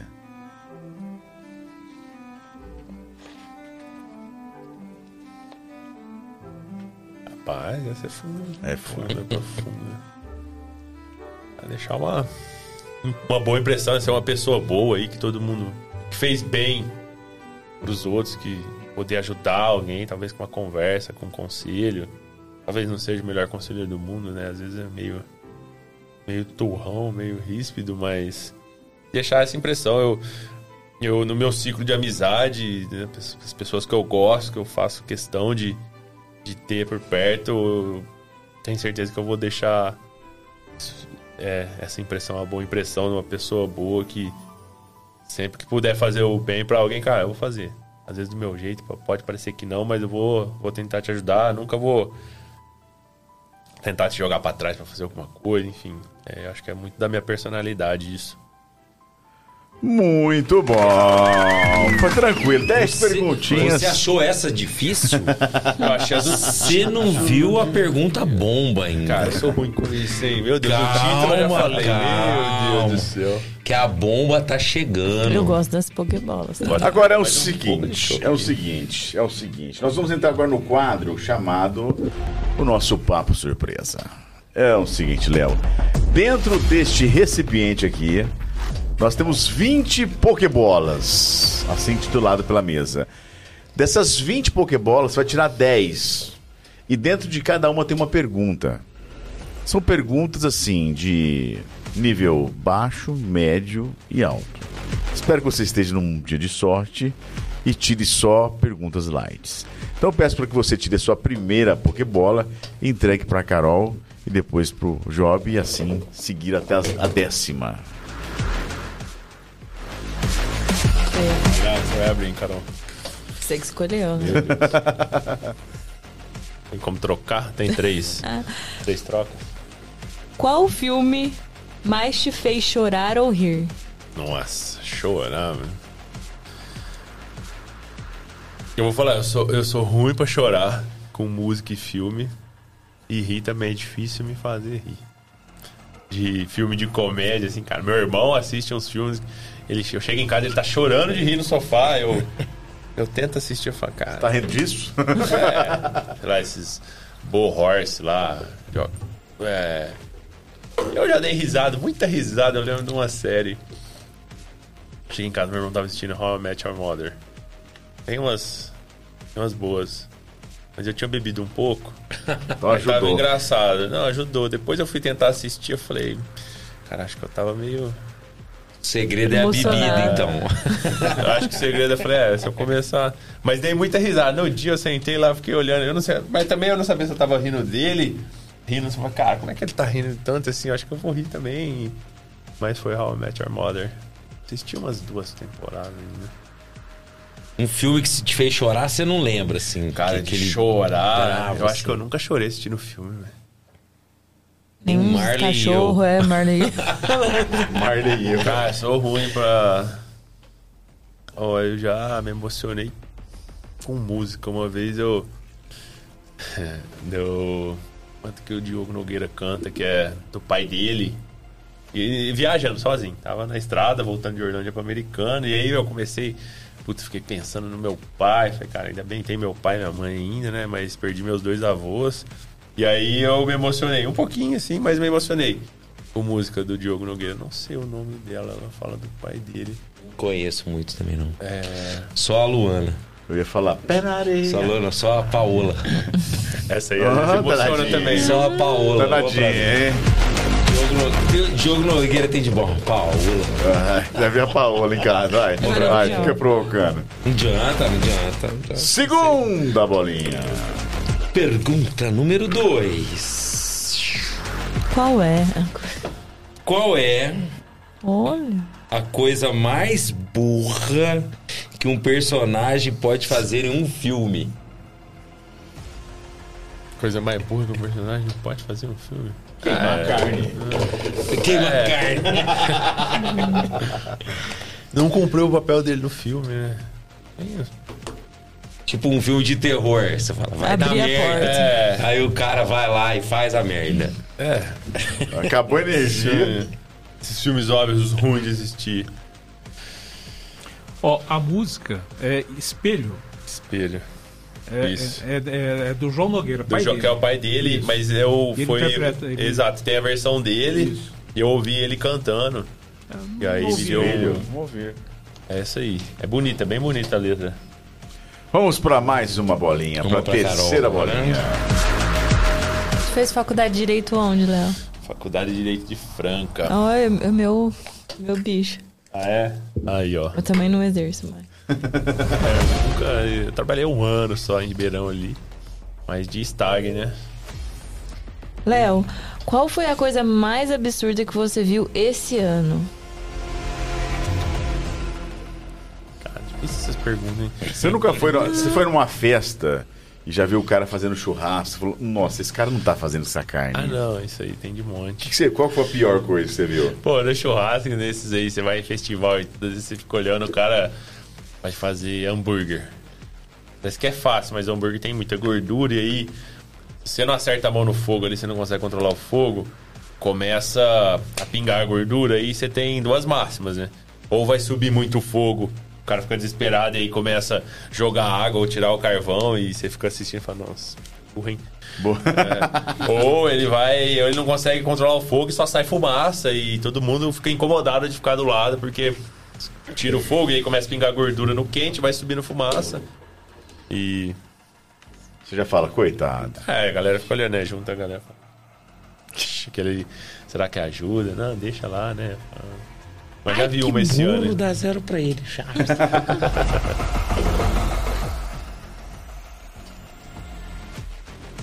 Nós estamos falando do Tibone, hein? É verdade. Tibone. Falar nisso, eu acho que. Vai que sai aí. Deixa eu ver, mandaram foi o Tibone aqui, ó.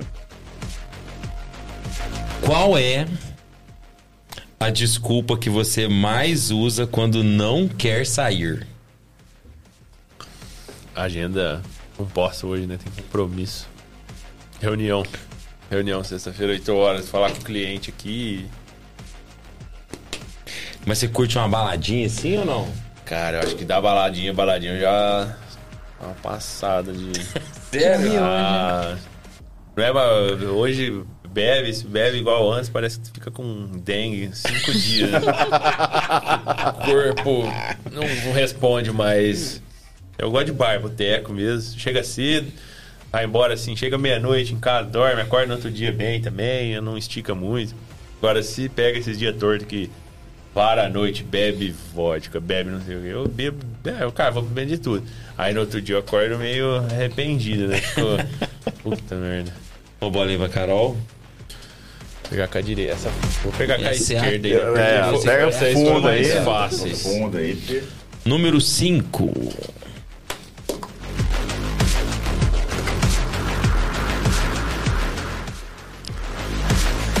Léo, qual é a coisa que mais te tira do tédio e do sério? Cara, do sério, essa eu sei falar. Eu, trânsito me tira muito do sério. O cara fica estressado no trânsito muito. Ah, E do tédio. tédio. Churrasquinho. Ah, churrasco e cerveja me tira do tédio. Já é.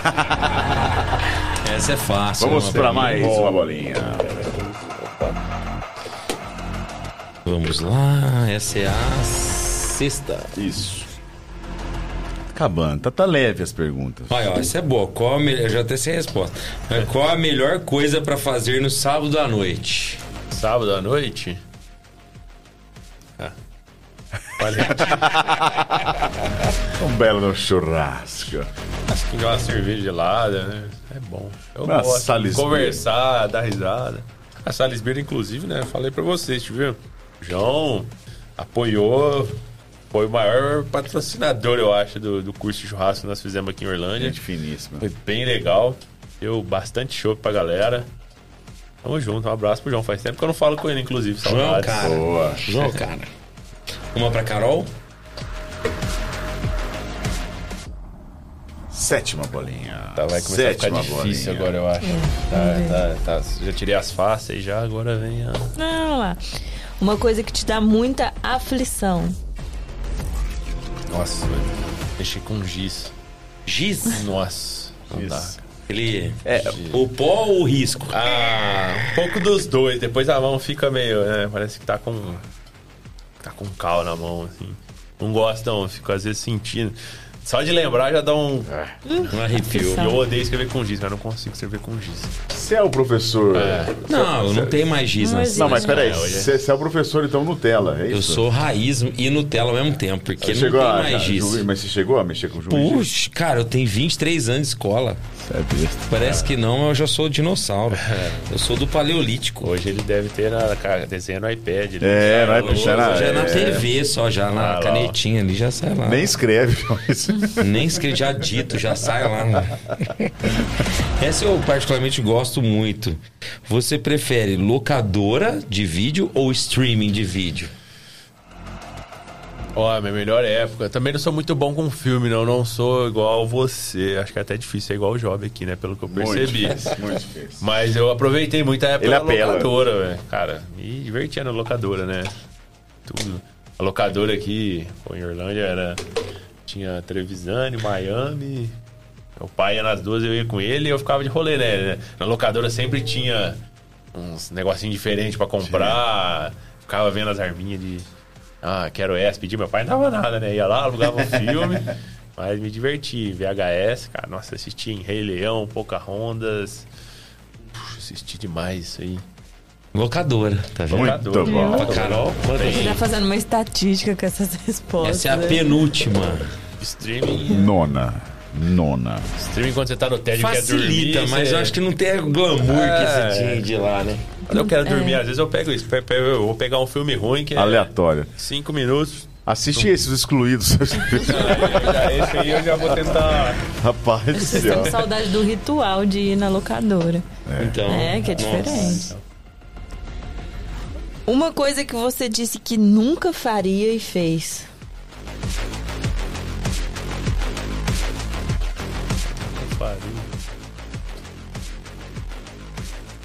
Algo na churrasqueira. Que você falou, ah, isso aqui não vou fazer nunca. E de repente, eis que você. Oh, pior Lá. que até agora onde eu me lembro, inclusive, se tiver alguém assistindo aí e quiser mandar, se eu tiver me equivocado, equivocando, né? Mas. É tudo que eu falei ainda que eu nunca vou fazer. Se eu te fizer, eu vou ficar. Vocês podem me pegar que eu tô meio ruim da cabeça. Eu, eu acho que eu ainda não fiz. Até postei um meme outro dia, né? Peguei- Minha mãe pegou umas. minha mãe pegou um monte de roupa pra eu experimentar. Mas assim, uma sacola gigante. Falei, pô, mãe. Não, experimenta, tem que devolver amanhã. Eu falei, cara, demora quatro dias pra experimentar. Eu nem queria, né? Mas ela faz tempo que não vê e tal, aquele mimo de mãe, né? Beleza, e aí eu fiz o primeiro look igual aquele cara, tem um meme do carinha que é, por favor, é, vai no bar do, do bar do Tonho, por favor, o senhor teria Heineken, já viram esse? Que é o Não, esse cara não. com a meia Não. marcada, é antiga, é um... É, todo engomadinho. E eu pus uma roupa da mesma cor igual dele e postei no, no Instagram. Na zoeira, né, né? Lógico, mas teve gente que levou a sério. E coloquei uma frase que a gente ouve muito nos restaurantes, né? Ah, por favor, poderia borboletar a, a, picanha. Por obséquio, poderia borboletar a picanha porque minha esposa é alérgica a sangue e meu filho não pode comer gordura. Tem gente que pede, né? Pra você abrir a picanha no meio, tirar a gordura e. Ô, louco. É. E aí coloquei como se fosse um. Como se fosse um meme. Aí falei, meu, se, eu- se vocês me verem. Me verem vestido desse jeito um dia na rua, com a camisa pra dentro, calça, E pediu uma pra borboletar interna. Pode, pode pegar que eu não liga pra alguém vir me buscar. Eu não vou estar legal, não, mano. É igual eu com roupa de peão de boiadeiro. Ah, eu imagino, né? Eu só te ver.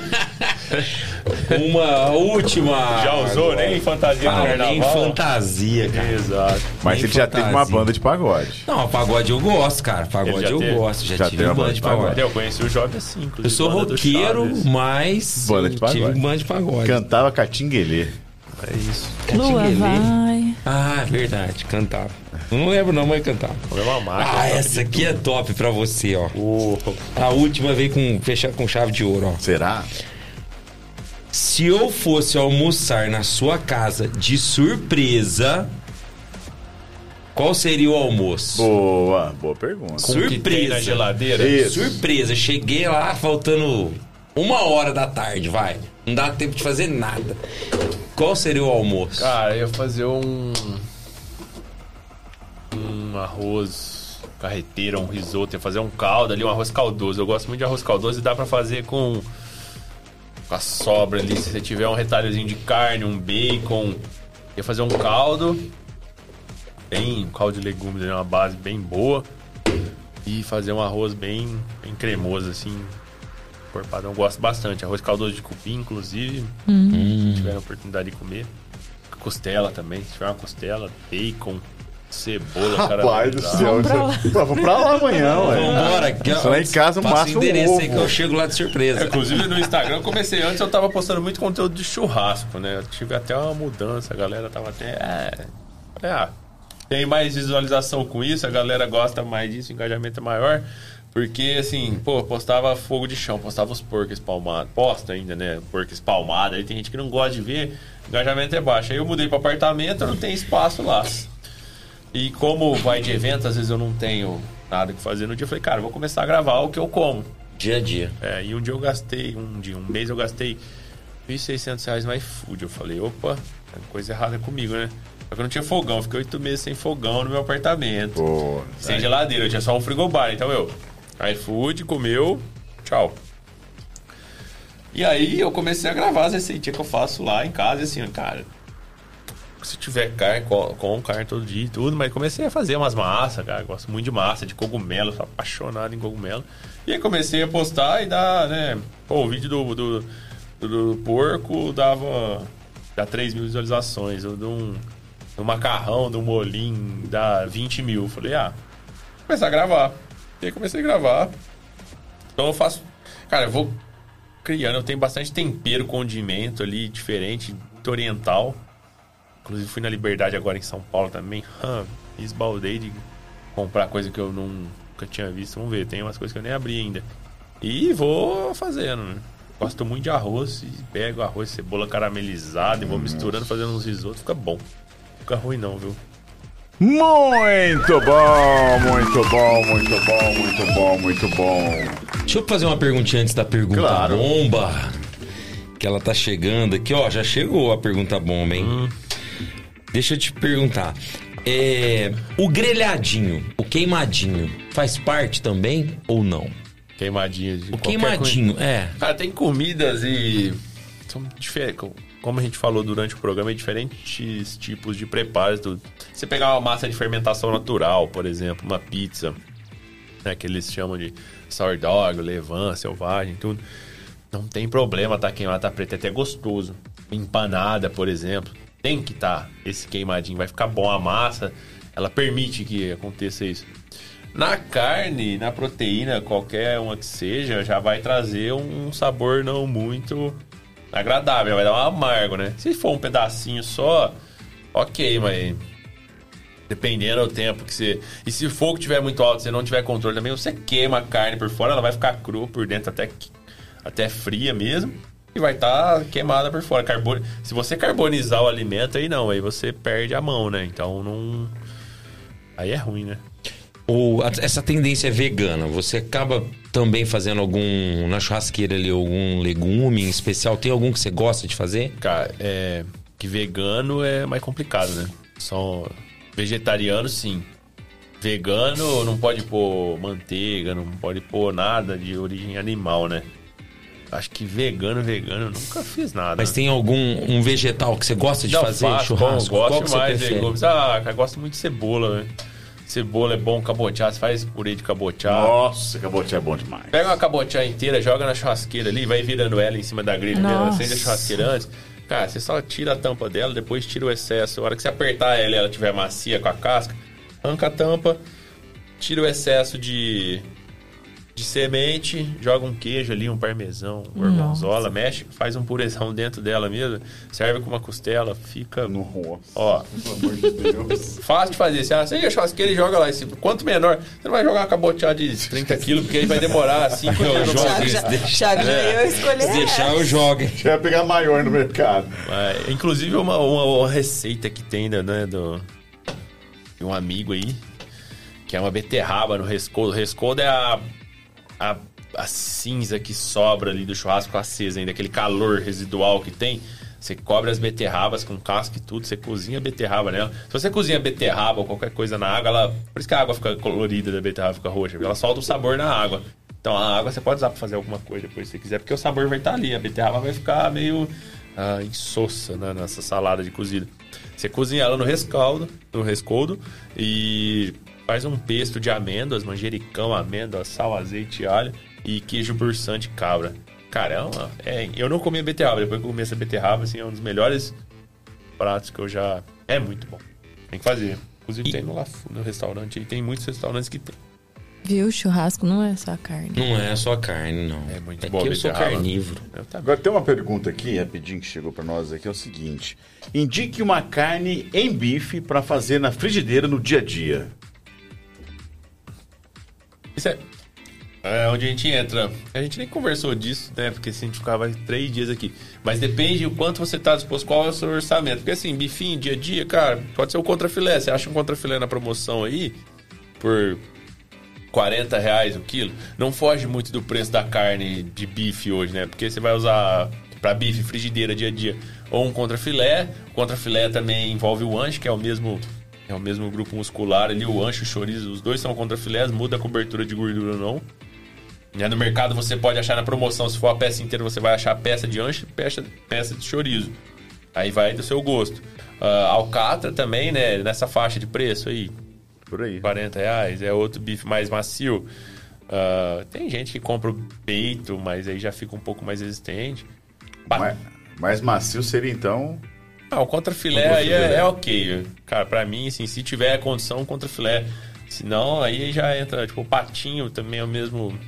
Você tem que se atentar no mercado. Eu, gosto, eu sou um cara que gosta muito de ir no mercado. Eu adoro ficar no mercado, eu vejo o preço de tudo, eu vou pesquisando, eu, cara, vou comprar lá, eu fico duas horas, duas horas e meia no mercado e ando as prateleiras inteiras. Mas se atentar, o dia de promoção, pô, é quarta que vai ter, toda quarta tem promoção de uma carne. Já compra e estoca qualquer coisa, armazena. Se quiser uma vez por mês no mercado, né? Contra filé pro dia a dia, acho ok. O ancho, né? Se quiser comer menos gordura, maminha dá pra fazer também. Mas tudo na mesma faixa, né? De preço. Se for falar numa carne padrão aí, sem buscar a qualidade, né? E o T-Bone, o bistecão. T-Bone é... é um dos que você acha? Você gosta muito? Ah, eu gosto. Ah, tem, né? Inclusive. Tô vendo ali, ó. T-Bone é uma parte do contra filé, né? Com osso. Esse lado é o é o contra filé, do outro lado o filé mignon. E tem partes que vem um pedaço da alcatra também. Que aí tem o porterhouse, a bisteca lá fiorentina, né? Que vem... São três músculos no mesmo corte, né? Mas aí você tira aqui as costas do animal, esse aqui é a coluna do animal, né? Seria o longo mesmo ali. Então, gosto bastante do tibone, né? Bistecão também. Tem um segredo para fazer ou não? No bistecão é corte fino chapa, não, chapa quente, muito quente. Sela, sela, tá pronto. Sendo ponto. Fino seria quantos centímetros? Ah, fino, um. Os dois? Dois. Dois centímetros. Três no máximo deve ter a do bistecão, porque é chapa. Se você for fazer um tibone de. Né, você pegar uma bisteca lá fiorentina, é. Cara, isso é uma lapa de. Nossa, beleza, hein? Gigante. Aí você tem que deixá-la com o osso primeiro para baixo, né? Cortes com osso. A ideia é, se você for fazer uma costela na churrasqueira, você pode fazer sem alumínio também. É deixar o, o, é, ela fazer a cocção da carne através do osso. Então você esquenta o osso, esse osso vai jogando a temperatura para a carne, vai quebrando o colágeno, vai esquentando. Tanto é que o tibone, se você pegar um tibone alto e só, sei lá, sei lá, acertar o ponto em cima, em volta do osso provavelmente ele vai estar tá cru ainda. Porque o osso demora mais para ganhar temperatura. Então você vai fazer na grelha, você começa com. põe ele em, em pé, coloca em pé, deixa aí 15, 20 minutos no calor legal, ele vai esquentar o osso, esse calor do osso vai passar para a carne em volta do osso e aí vai dar o ponto uniforme nele. É, é mais difícil você dar um ponto uniforme num tibone, né, ou em outro corte com osso aí do que, que num, numa carne sem osso. Então você deixa ele acertando o ponto. Demora mais para fazer também. Não tem como. Ah, às vezes o cara quer um tibone, bem, é um absurdo, né? Quer um tibone bem passado no restaurante, ele não quer que fatie o tibone. O tibone tá com 800 gramas. Vai demorar uma hora para ficar pronto, uma hora e pouco, dependendo do movimento do restaurante. Aí o cara acha ruim, ah, numa hora, como assim? Tem como fazer milagre, então deixa ele fatiar, né? Que aí dá uma, uma acelerada no processo, fatiando ele, né? Muito bom! E agora chegamos no momento mais esperado do nosso programa. Espero que você esteja preparado, porque é o momento da pergunta bomba. Neste momento é o momento em que a gente tira o nosso convidado da sua zona de conforto. É hora que a churrasqueira, o fogo tá pegando, mas tá, tá alto e você tem que correr para tirar todos os bifes, porque alguma coisa vai queimar. Ou, E esse ou tá momento- fraco e É. o povo tá pedindo. Tá pedindo. Aquela pressão psicológica, o povo já tá no Acho pão, na é linguiça. Acho que essa é pior. Fogo fraco que demora pra acender. Fogo É. forte você tira ali rapidão e depois você vai A galera já tá no pão com vinagrete. Porque carne. olhando pra você assim. É, e- falei, "Ah, cadê a carne, cadê a pô?" carne? Batendo Chega os de pão com vinagrete. Bom, quem fará a pergunta, por favor? O Job Jr.? Então vamos lá. Então é o seguinte, neste momento nós vamos partir pro nosso Papo Bomba. Papo Bomba é aquele momento em que a gente tira o nosso convidado da sua zona de conforto. E hoje a pergunta parece que são três perguntas em uma, é isso? Olha só, o, o diretor caprichou, hein? Ah, Soltaram fumaça, Hum. começou luz diferente. Vai ser feio agora. Então vamos lá, Léo. Se você achou que tava Tem que difícil, o ponto é da agora. fumaça, viu? É agora. Pô, aí vem a fumaça. Está pronto? Olha, ninguém arregou até hoje, hein? Tá indo pro centésimo convidado aí e ninguém arregou, hein? Vamos ver se você vai encarar. Eu sou o centésimo. Ainda não, falta pouquinho. Quanto que é? Tá quase 90 já. né? Quase, tá quase. Então, tá chegando no centésimo, tem que ter a bomba, né? Então vamos lá, ó. Primeira pergunta. Vai ter bomba literalmente. A TV tem muitos programas e realities sobre churrasco. Você participaria? Cara, acho que não. Todo mundo pergunta. É, Ah, não, se inscreve no Masterchef, tudo. reality de churrasco. Não sei, é um é um negócio que você pode ser, ser cancelado muito fácil, né? Então eu prefiro continuar fazendo meu trabalho, seguindo a minha linha aí. Pode ser que se for uma oportunidade bacana, até vá, mas não é um não é um objetivo de vida fazer antes de morrer. Não, pra mim é indiferente. E, e e nem assisto. tá? Legal, tem um cara, ah, foi campeão de tal reality. Ok. Vai mudar nada. Mas não participaria, eu acho. Hoje não participaria. Segunda. Já é a última. Você parece não ter muitos dogmas com relação ao churrasco. Mas existe algum pecado pra você que é imperdoável? Churrasco. Cara, vai me doer o coração, mas. Tal da carne bem passada. Eu perdoo porque minha mãe, meu tio, minha avó, eles gostam de carne muito, muito bem. Mas não é bem passada, é muito bem passada. Solinha de sapato. A sola, né? Nem corta. É, então assim, é isso. Lá em casa é fazer churrasco pra galera. Eu já vou separando os, os mais suculentos, o mais macio, eu já vou deixando de canto. O resto, as raparas, eles não ligam se corta grande ou não, se, se é fino ou grosso. Joga lá, queima, mistura. É ruim de fazer. É fácil, né? Porque não tem como, mas assim, dói o coração. Fala, putz, quis fazer um churrasquinho bacana, comprei, comprei as carnes, trouxe umas carnes de fora. Mas tem umas que eu não faço, tá? Que eu me recu- já me recusei a fazer. Quando eu levei um wagyu pra casa, por exemplo, falei, meu, vamos comer um wagyu. Falei assim, mãe, desculpa, esse aqui.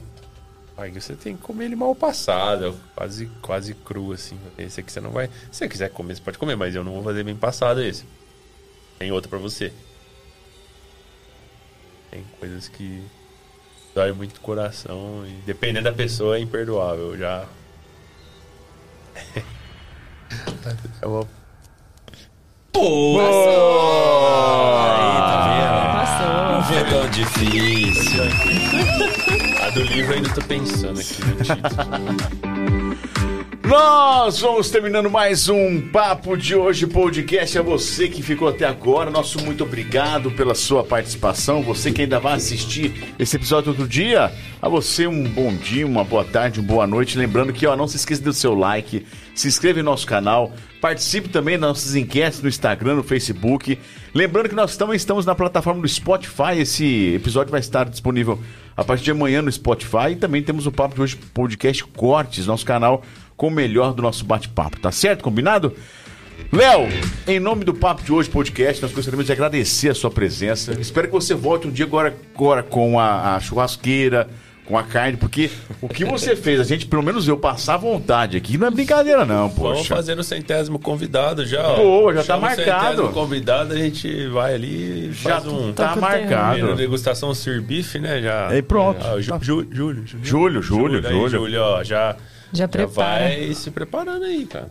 Cara, muito bom, papo gostoso, papo bacana. A gente aprendeu muitas, muitas coisas que a gente achava que era mito, na verdade é verdade, né?